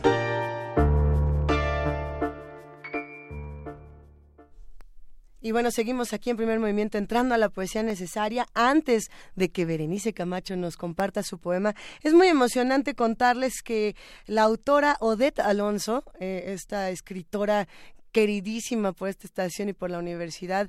Eh, se acaba de ganar un, buen premio, se ganó eh, un premio de poesía, que es nada más y nada menos que el Clemencia Isaura, el Clemencia Isaura de Poesía 2019. Le mandamos un gran abrazo, ya nos estará contando a lo mejor pronto de qué va este nuevo poemario. Si ustedes no conocen el trabajo de Odette Alonso, ahora es cuando. Ella siempre tiene en minería estas eh, jornadas de escritoras eh, mujeres hablando sobre el proceso creativo, que se ponen muy buenas. También las hace en Guadalajara, eh, tiene una, una serie de, de, textos que son buenísimos. A mí me gusta mucho el de Hotel Pánico, pero ese, ese es más relato.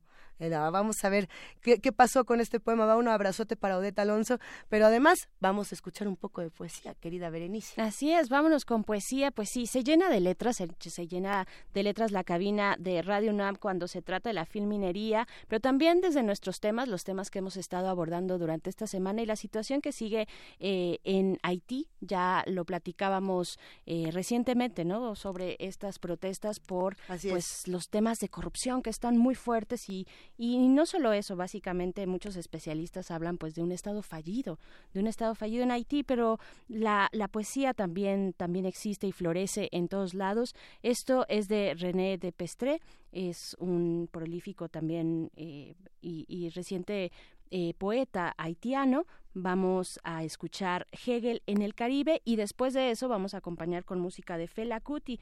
La canción que vamos a escuchar es Zombie, Fela Kuti que es este referente importantísimo de la década de los 70 en Nigeria. Eh, referente del funk y del soul, ¿no? Entonces vamos con esto que es Hegel en el Caribe. Papá Hegel es sabia soberana, en el olmo de la filosofía, sus germanas palabras de filósofo aún viajan triunfales en torno a los seres, a las aves, a las cosas bellas de la vida, mientras su faro sigue ciego, al naufragio de los negros del mar Caribe, ¿Acaso por esto el mar es un poeta trágico? Papá Hegel se sabe de memoria como su pupitre la dialéctica del ser y parecer en sociedad, de plantación, amo y esclavo, colono, indígena, santo cristiano, loa vudú, francés, criollo, blanco, negro, mulato. No obstante, sus palabras forman sombras en torno a los problemas de la máscara y la verdad. ¿Acaso es por esto mi vida no es escalera de cristal?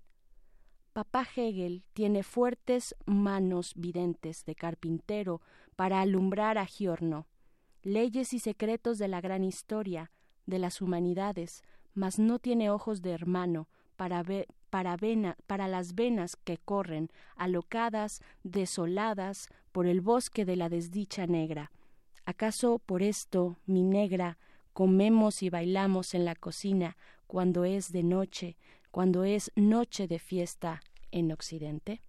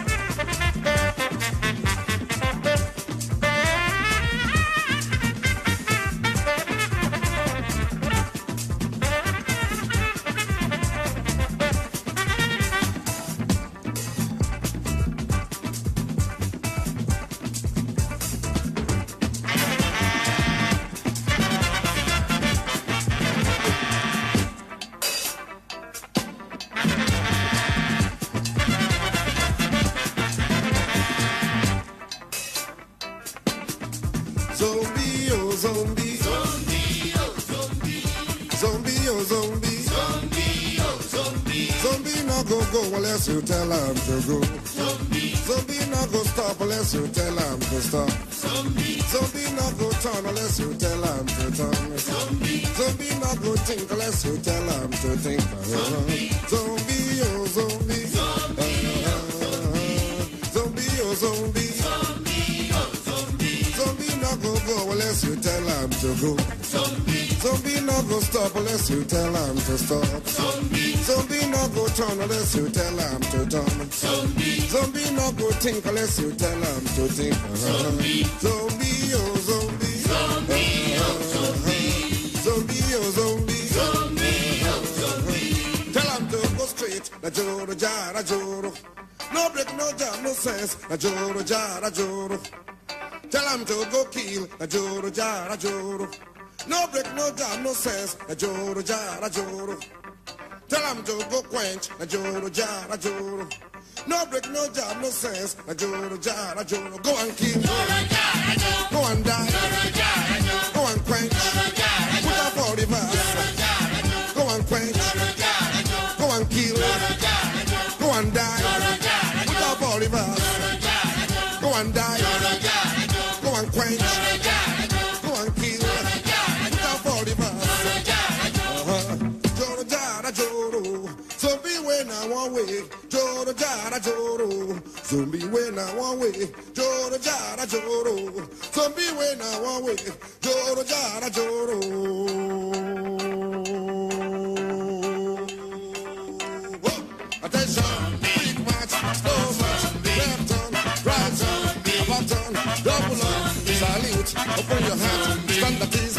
fall in, fall out, fall down, get ready.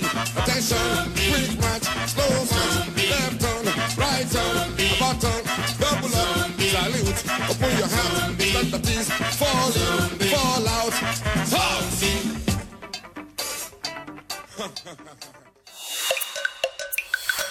Primer movimiento.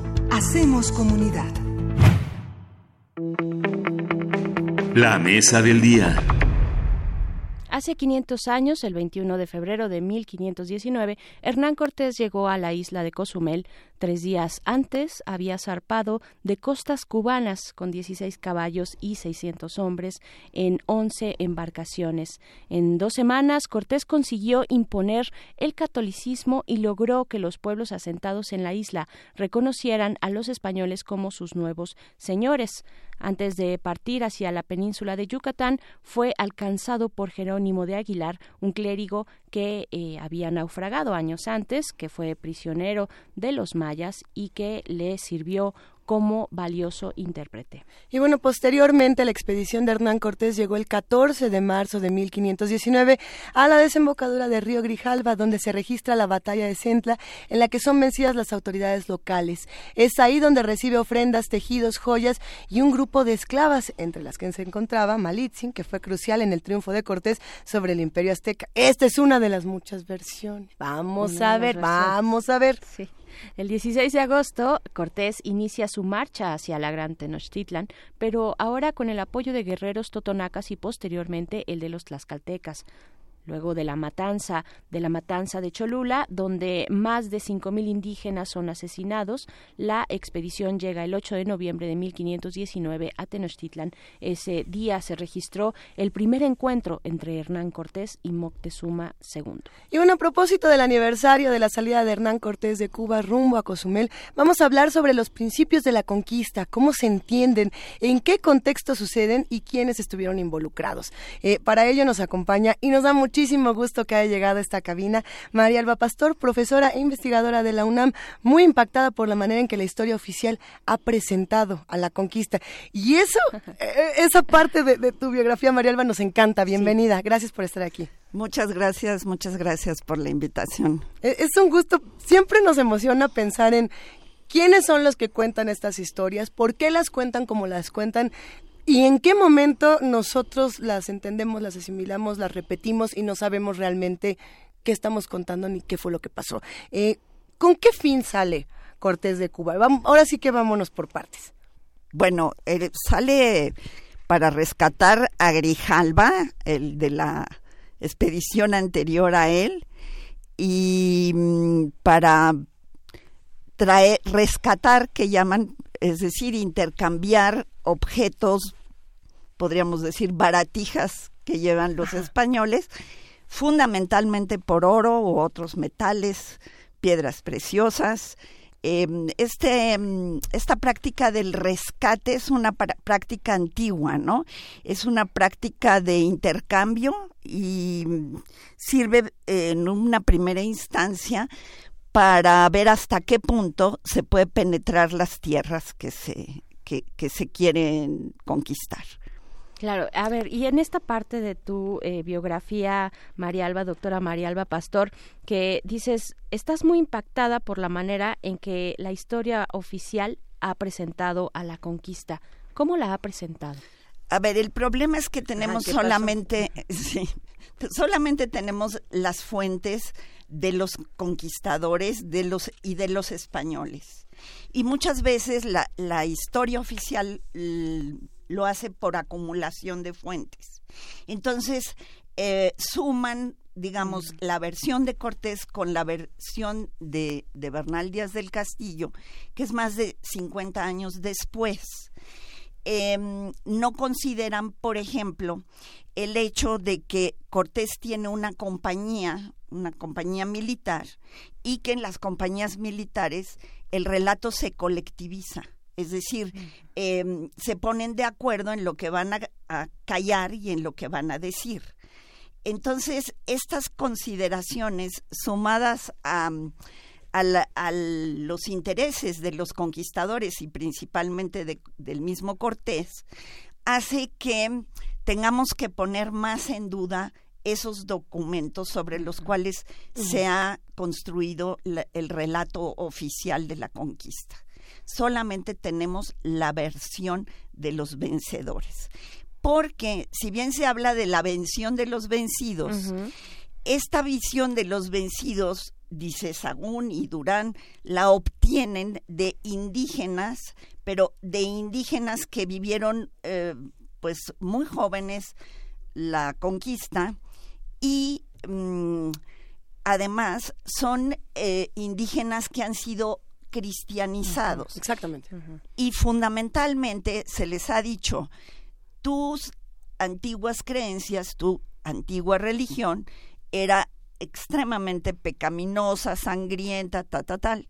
Y entonces, por favor, esto, eh, arrepiéntete, da gracias de que eh, te conquistamos, de que ahora te revelamos la verdad, ¿no? La, la verdadera religión.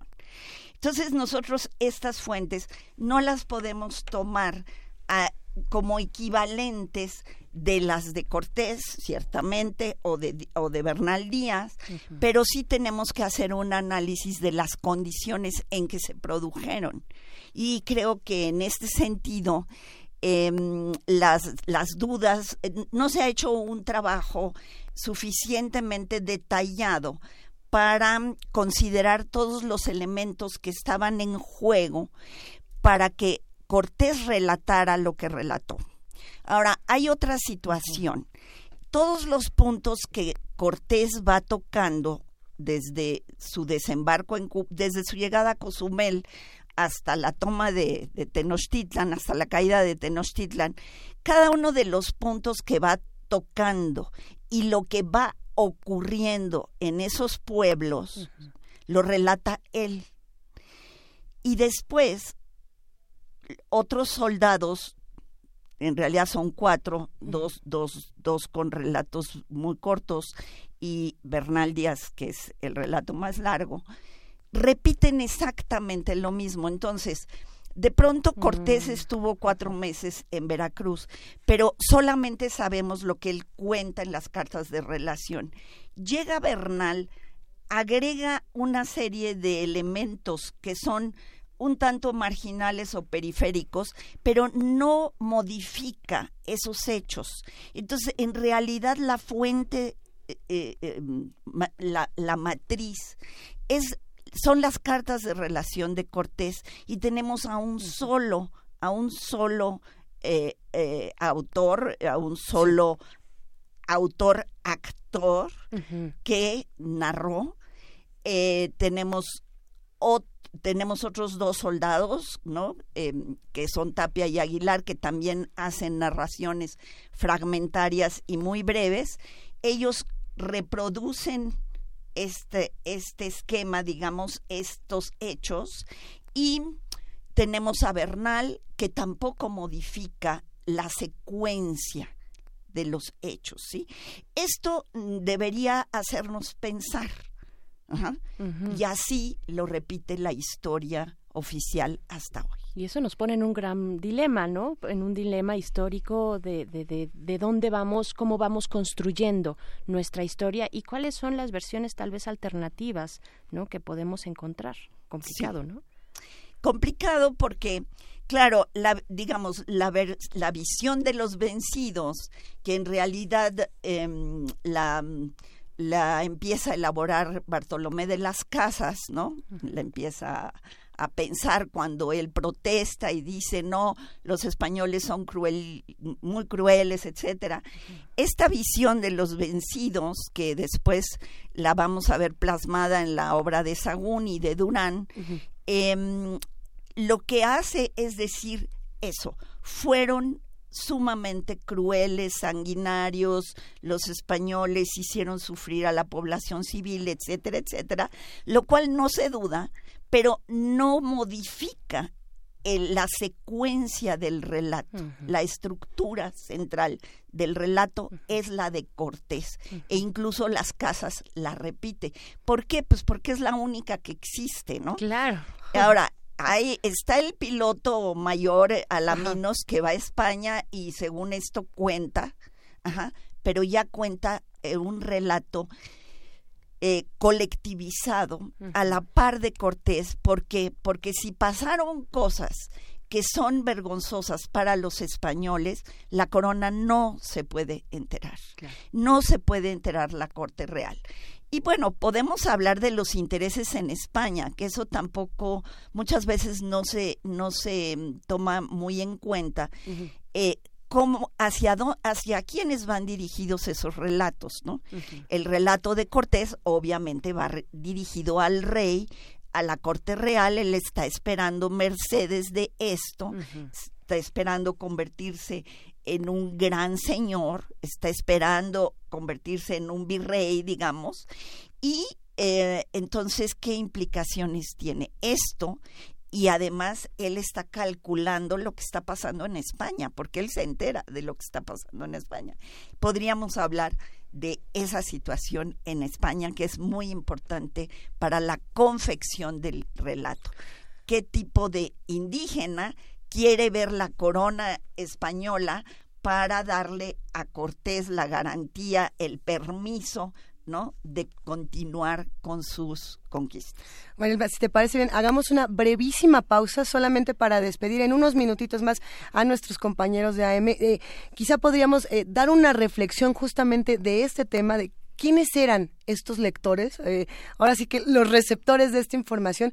Con eso cerramos esta primera parte y si te parece bien, hacemos esa pausa y regresamos ya para contar un poco de lo que también no se sabe ¿no? de estos otros personajes. Eh, ¿En quién piensa Cortés cuando escribe? ¿En quién pensaba? ¿no? ¿Quién era está muy bueno. para los que a lo mejor en AM se van a quedar a la mitad de, de esta charla, ¿qué pasaba del otro lado? ¿Qué estaba pasando en España? Bueno, estaban pasando cosas tremendas había muchos conflictos.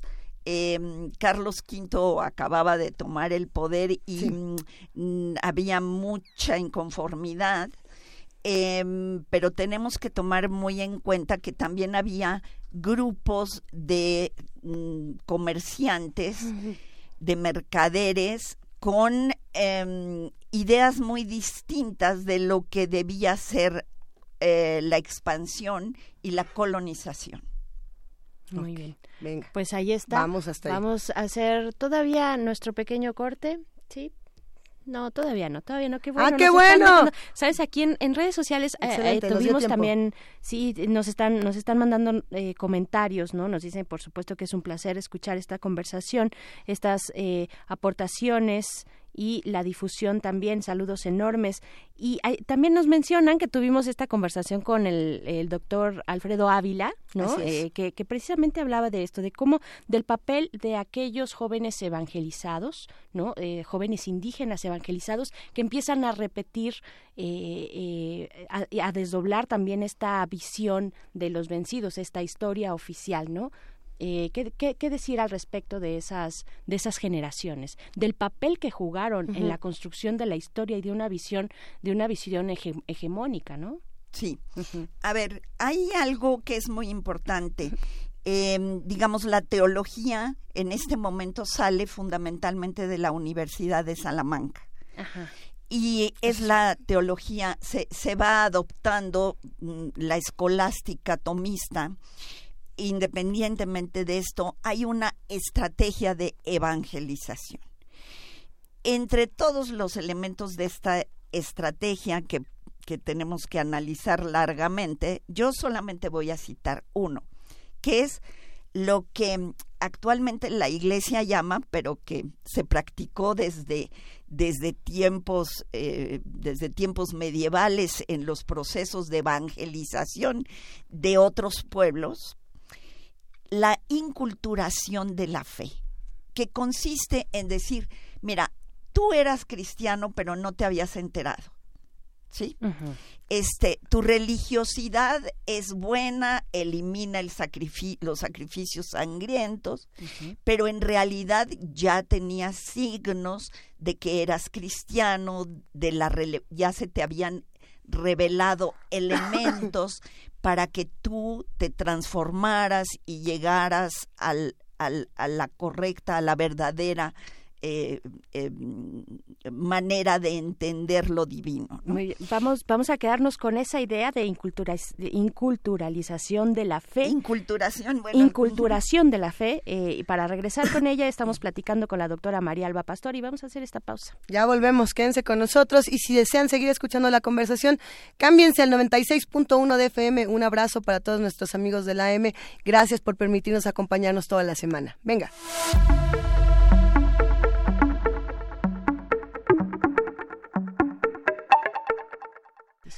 Las voces se manifiestan en nuestras redes sociales y nos dicen que están disfrutando muchísimo de esta conversación, que están muy interesados en el tema. Un abrazo para Mauri Epaminondas, para Marta Guerrero, para Román Hernández, para El Zarco, para David García, para Pablo Extinto, para Javier Ramírez Amaro, etcétera. Hay muchas, eh, muchos comentarios, muchísimo interés, María Alba.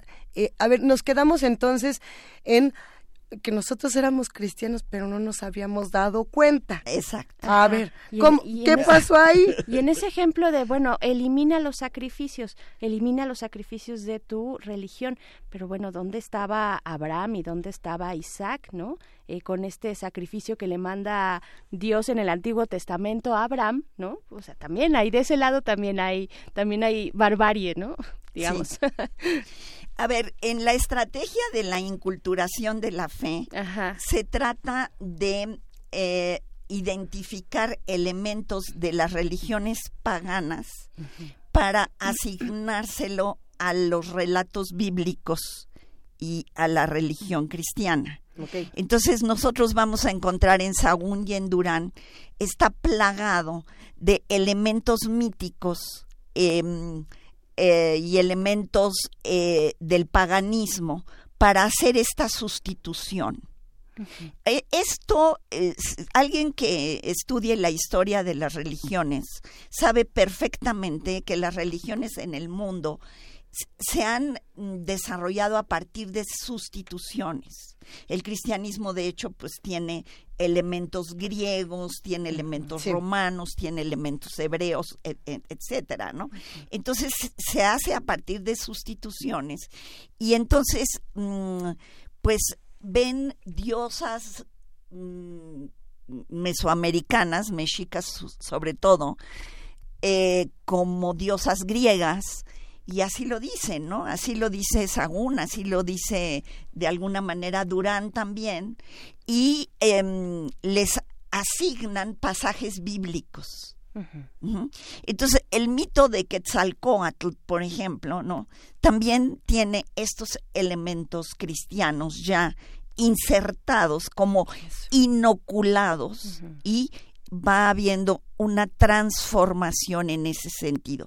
Esto es muy típico de la retórica, de, la, de lo que se llama la retórica panegírica, la retórica epidíctica. Es, es una manera de eh, pues de coco wash.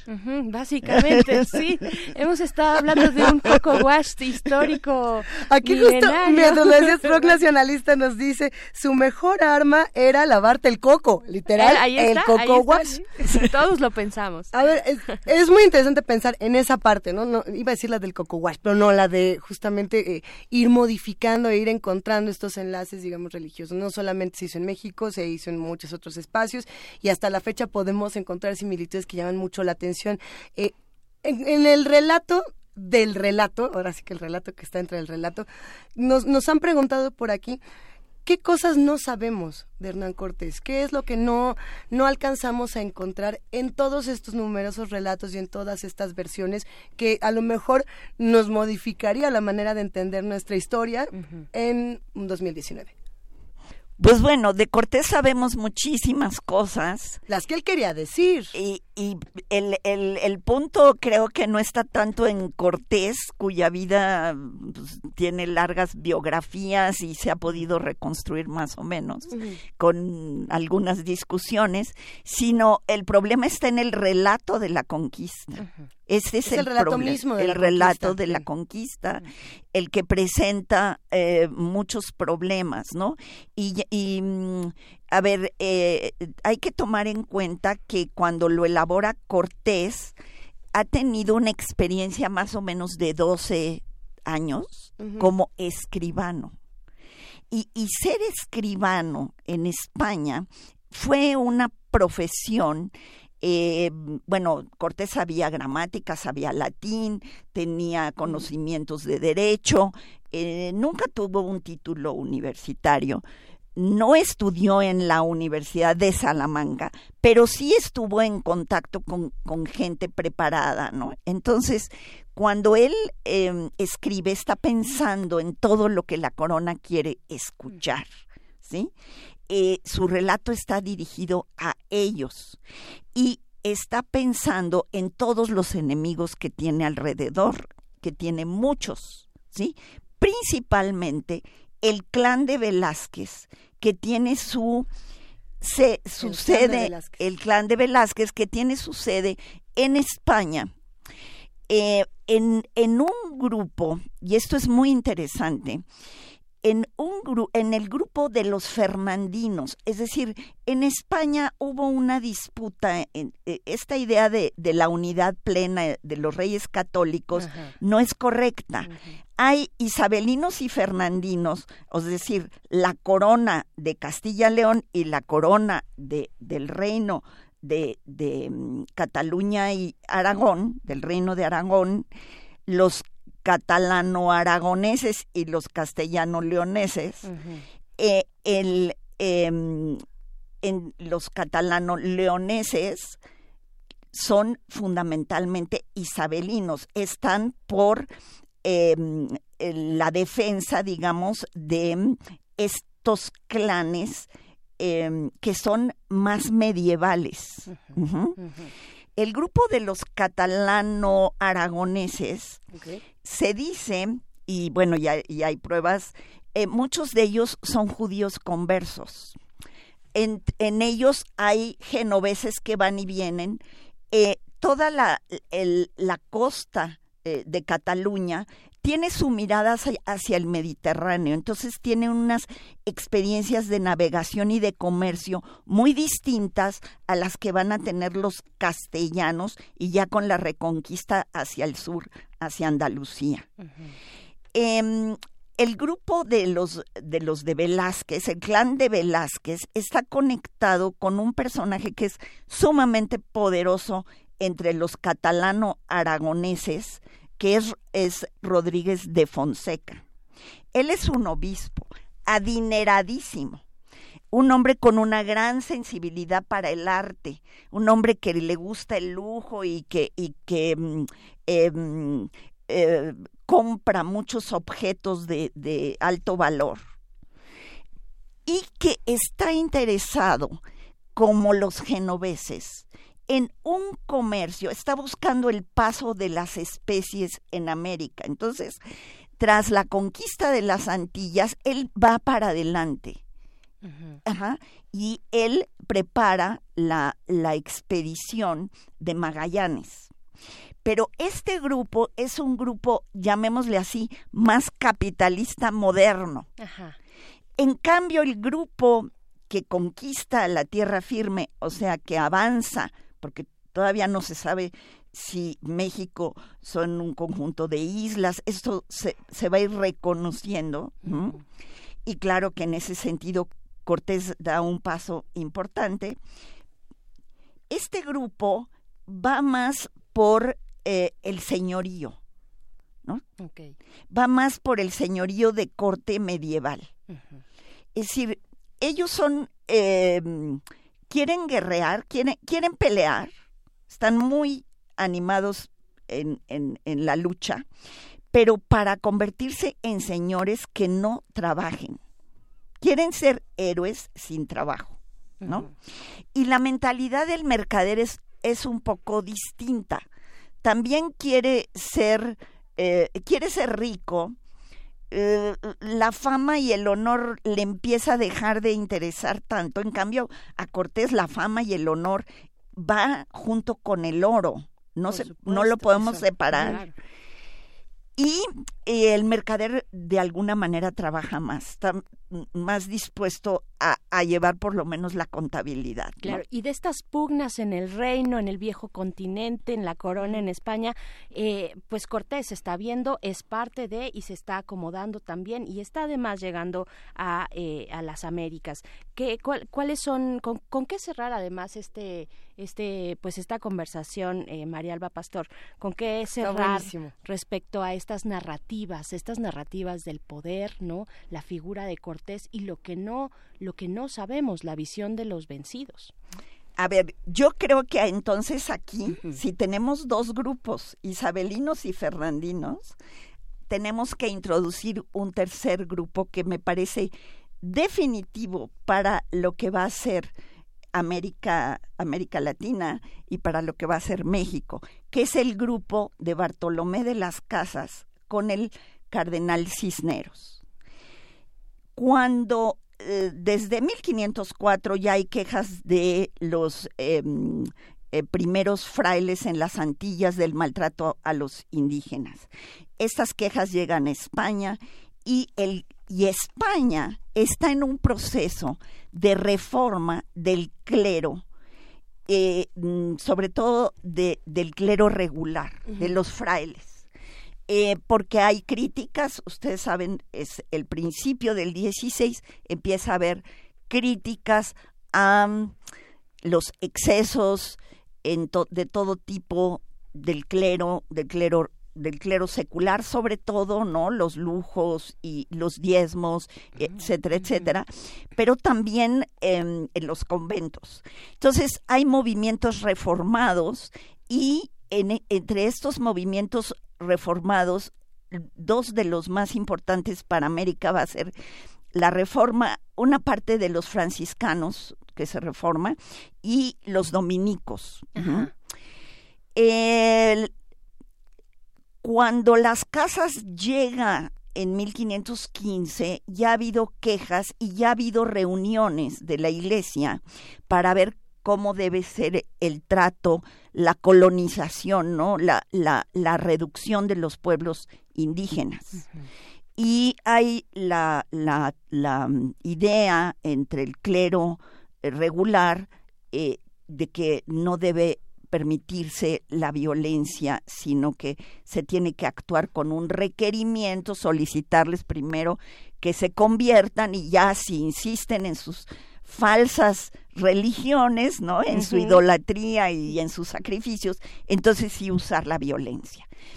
Cuando las casas llegan en 1515 y le cuenta al cardenal Cisneros los horrores que están pasando en las Antillas y cómo se están acabando la población por un sobretrabajo, Cisneros le dice pónmelo por escrito.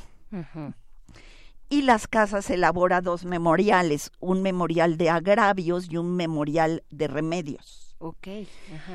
Eh, Cisneros y las casas elaboran con esto un proyecto para el nuevo mundo que sea verdaderamente el lugar de la expansión cristiana más con los valores cristianos más primitivos de pobreza de, de, los valores em, de la humildad de la eh, resignación eh, y también con la idea de que los indios sean los que trabajen y sostengan, mantengan al clero regular. Este mm, proyecto, digamos, de los frailes reformados choca totalmente con unos y otros intereses, con los intereses mercantiles y con los intereses em, señoriales ¿sí?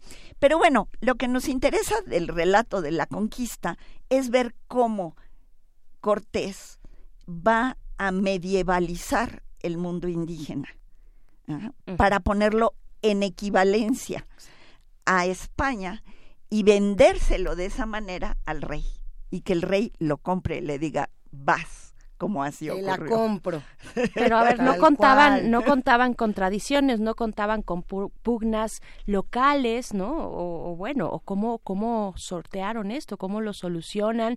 Eh, lo hemos platicado aquí también en nuestra sección de historia, ¿no? Así es. Ajá. Es un tema muy eh, en, en esta ocasión y de pronto también que tendemos a comparar, ¿no? Lo que estaba pasando aquí, cómo se estaban organizando las personas aquí eh, en su organización política y cultural y cómo empieza esta organización política y cultural eh, local a responder a esta visión de Cortés, ¿no? Esta visión medievalista para endulzarle los oídos y la vista al rey de España, ¿no? Sí. Eh, bueno, este es un problema que sí eh, tendríamos que ver bien a bien. ¿Quién se alía? ¿Por qué se alía? ¿Cuándo se alía? ¿No? y, y quién combate mm, de la población indígena. Esto es difícil porque es que sí se tiene que hacer un trabajo de cruce de fuentes eh, y lamentablemente en el cruce yo no veo más que la persistencia de la visión de Cortés, de la del, de lo que Cortés elabora como es que ahí se está elaborando la historia oficial. Y los cronistas reales que Mártir, perdón, no es de Cortés, sino de la voz misma de Cortés, del, del discurso. No es sobre él, sino desde él, además. Ahora, eh, yo creo que cuando Cortés lo plasma, porque tiene la obligación de hacerlo, además hay un detalle muy interesante. Cortés va perdiendo las escrituras que tiene que levantar el escribano y las va perdiendo, entre comillas las va perdiendo o las va haciendo perdedizas para que haya un solo relato. Él sabe que eso es muy importante, ¿no? Entonces, Mártir de Anglería y Oviedo recuperan el, relato de Cortés, incluso Oviedo dice, ¿para qué me molesto yo en hacerlo si ya el capitán general lo narró y, y lo, lo narra mejor que yo? Adelante. Entonces, la historia oficial que tenemos es en un cierto sentido, y, lo digo un poco para motivar las investigaciones de, de, de, la gente, es la historia de Hernán Cortés, de un solo testigo. Y como dicen los jueces, una, un testigo es ningún testigo. Claro, claro. Qué fuerte reflexión con esta que nos vamos a quedar. Por aquí nos escribía Santiago Guevara y decía, ay, yo quería que Marielba fuera mi maestra para aprender todas estas cosas. ¿Dónde te podemos encontrar, Marielba Pastor, para próximas charlas, para todos los que están de este lado preguntando cómo la busco, dónde le hablo? Cuéntanoslo todo. ¿En qué andas? No, pues yo estoy en la UNAM, en la Facultad de Filosofía y Letras, en el Colegio de Historia, y ahí tengo mis seminarios y con mucho gusto este, pues nada más que me busquen en los horarios y con mucho gusto platicamos de esto. Qué maravilla. Bueno, gracias a los radioescuchas que de este lado están comentando tanto y se entusiasman tanto con un tema como este y sobre todo gracias Marielba Pastor por darnos la oportunidad de entender cómo es que se construyen los relatos históricos. Gracias, gracias a ustedes. Que este sea un pretexto para encontrarnos muchas veces más en esta cabina. Muchísimas gracias Marielba y nos vamos con regalos para los que hacen comunidad con nosotros. ¿Qué tenemos para regalar, Berenice? Gracias Marielba, muchas gracias. Pues sí, vamos a tener regalos para el teatro, el Teatro del Bosque Julio Castillo. La obra es el Memorial una obra para adultos. Cortesías, tenemos cinco pases dobles para este viernes, para el día de hoy, a las 8 de la noche, cinco pases dobles. Siempre eh, lo sabes, Berenice, tú estás en todo. Siempre lo sé. Yo me tardé como dos horas en encontrar los pases y mira. Lo que, lo que no sé y que tú te sabes de ida y de regreso es el teléfono en cabina. Otra vez voy a dar el de casa de mis papás. No, por favor. 55 36 43 39 55 36 43 39, así de sencillo. Llámenos y digan ¿Qué dicen? Pues díganos, miren, les voy a, yo, les, yo les voy a comentar de qué va esta obra que se titula El Memorial. Es una exposición teatral de nuestro momento histórico. Andamos muy históricos, qué bonito. Conocido como Fin del Humanismo, donde la inteligencia artificial está cambiando la forma en que nos hemos asumido como centro y razón de ser del mundo. Así es que, bueno, ahí está eh, de qué va esta obra de teatro en el Teatro del Bosque. Julio Castillo, híjole, la pregunta te la dejo a ti. Pues mira, no hay pregunta, eh, para que vayan eh, y para que digan, a ver, con que nos digan que se quieren ir al teatro con eso.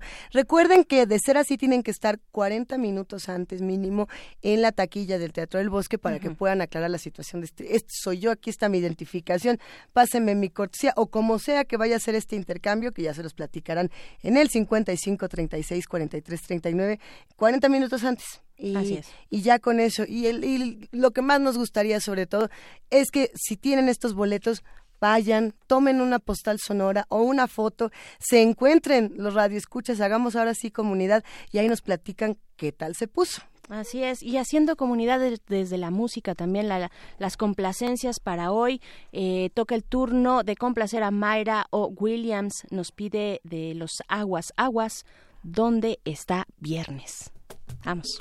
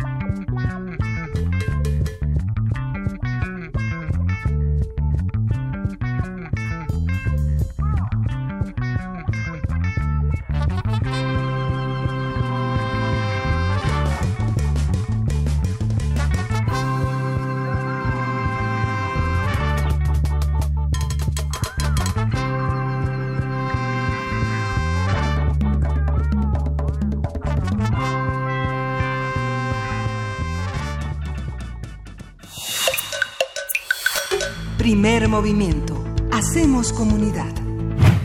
Son las 9 de la mañana con 52 minutos y este programa aún, querida Berenice Camacho, no llega a su fin porque tenemos conversaciones importantes. Así es, vamos a conversar en este momento con Andrés Reséndez, egresado del Colegio de México y doctor en Historia por la Universidad de Chicago, quien dictará la conferencia La otra esclavitud, historia oculta del esclavismo indígena. Andrés Reséndez, muchas gracias por estar aquí en nuestros micrófonos.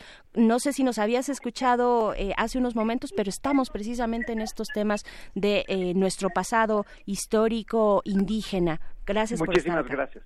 Al contrario, es un placer estar con ustedes. El gusto es todo nuestro, Andrés. Cuéntanos, por favor, la otra esclavitud. Sí, bueno, es un sistema, bueno, es un libro que versa en torno a, a este sistema de esclavitud de indios que es un tanto oculto y que sin embargo fue realmente vasto. Eh, para propósitos comparativos, si hubo 12.5 millones de esclavos africanos, eh, yo calculo que hubo entre 2.5 y 5 millones de esclavos indígenas desde la llegada de Colón hasta 1900. Muy bien, ajá, y es una historia oculta, como lo dices, eh, ¿no? Esa es, esa es, la, la hipótesis, ajá. Es una historia oculta, es una historia además eh, continental que comienza en el Caribe, sigue por México y acaba en lo que ahora es el suroeste de Estados Unidos. Y tiene similitudes con la esclavitud africana, pero también diferencias muy interesantes. A ver, ajá.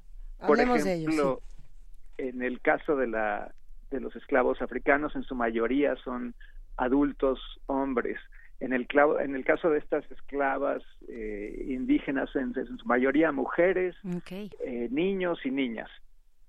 ¿Por qué razón particular?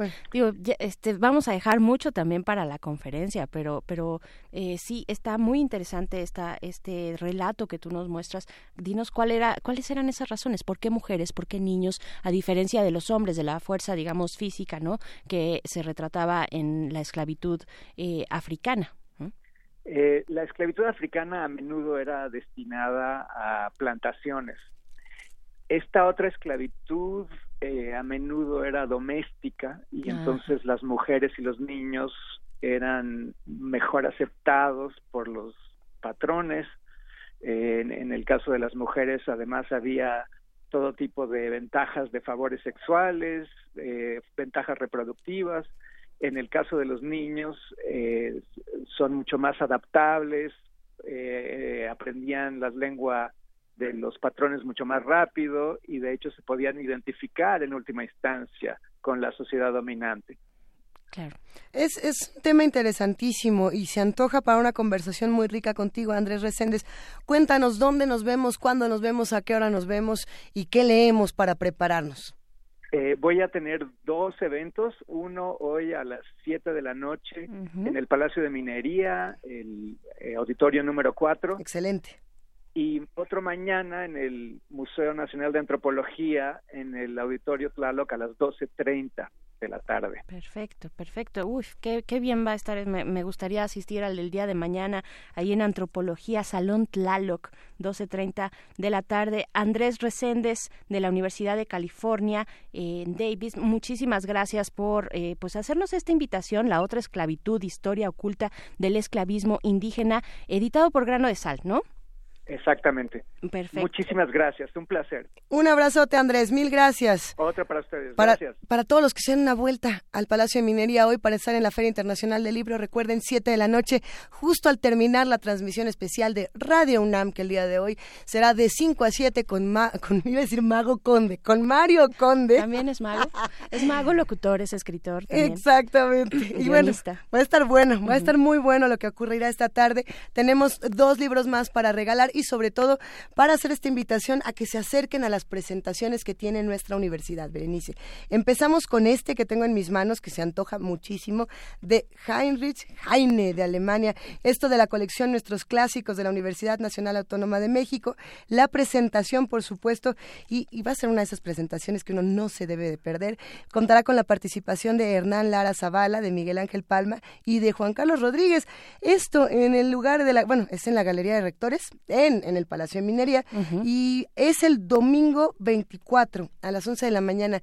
Sin duda no se lo pueden perder. Yo creo que es importantísimo eh, revisitar el trabajo tan importante que se hace por parte de, todos estos grandes autores, grandes poetas, grandes filósofos que vienen incluidos en esta colección de la Universidad Berenice. Y seguimos, bueno, hay que decir que de estos dos libros, este que ya acabas de mencionar y el que yo voy a, comentar en un momento, la primera persona que nos llame a nuestro teléfono teléfono en cabina va a elegir el título. Pero así, así va la movida.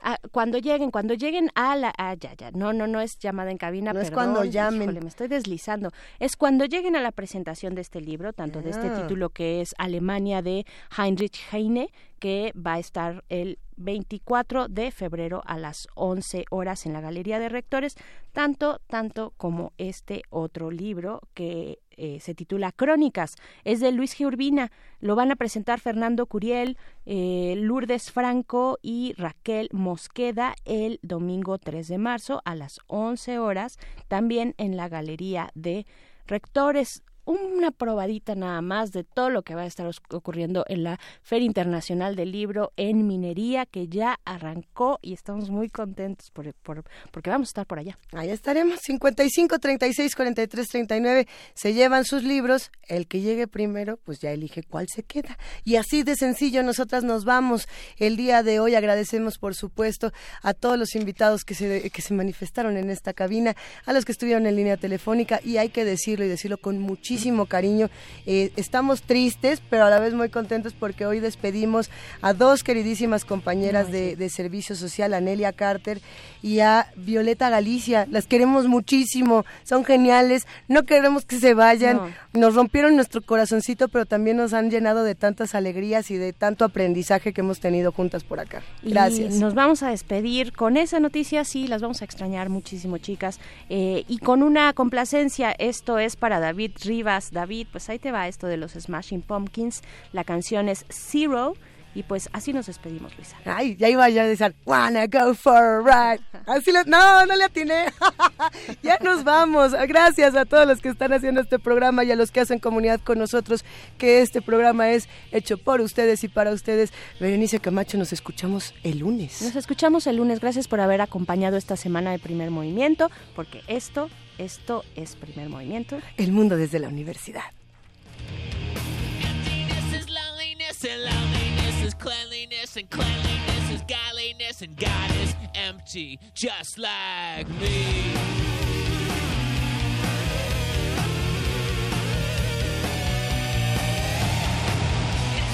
is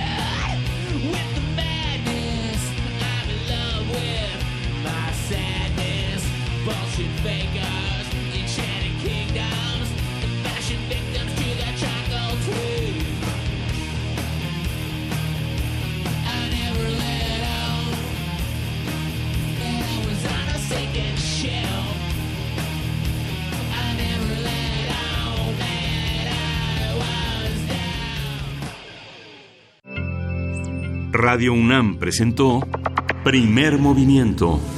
El mundo desde la universidad.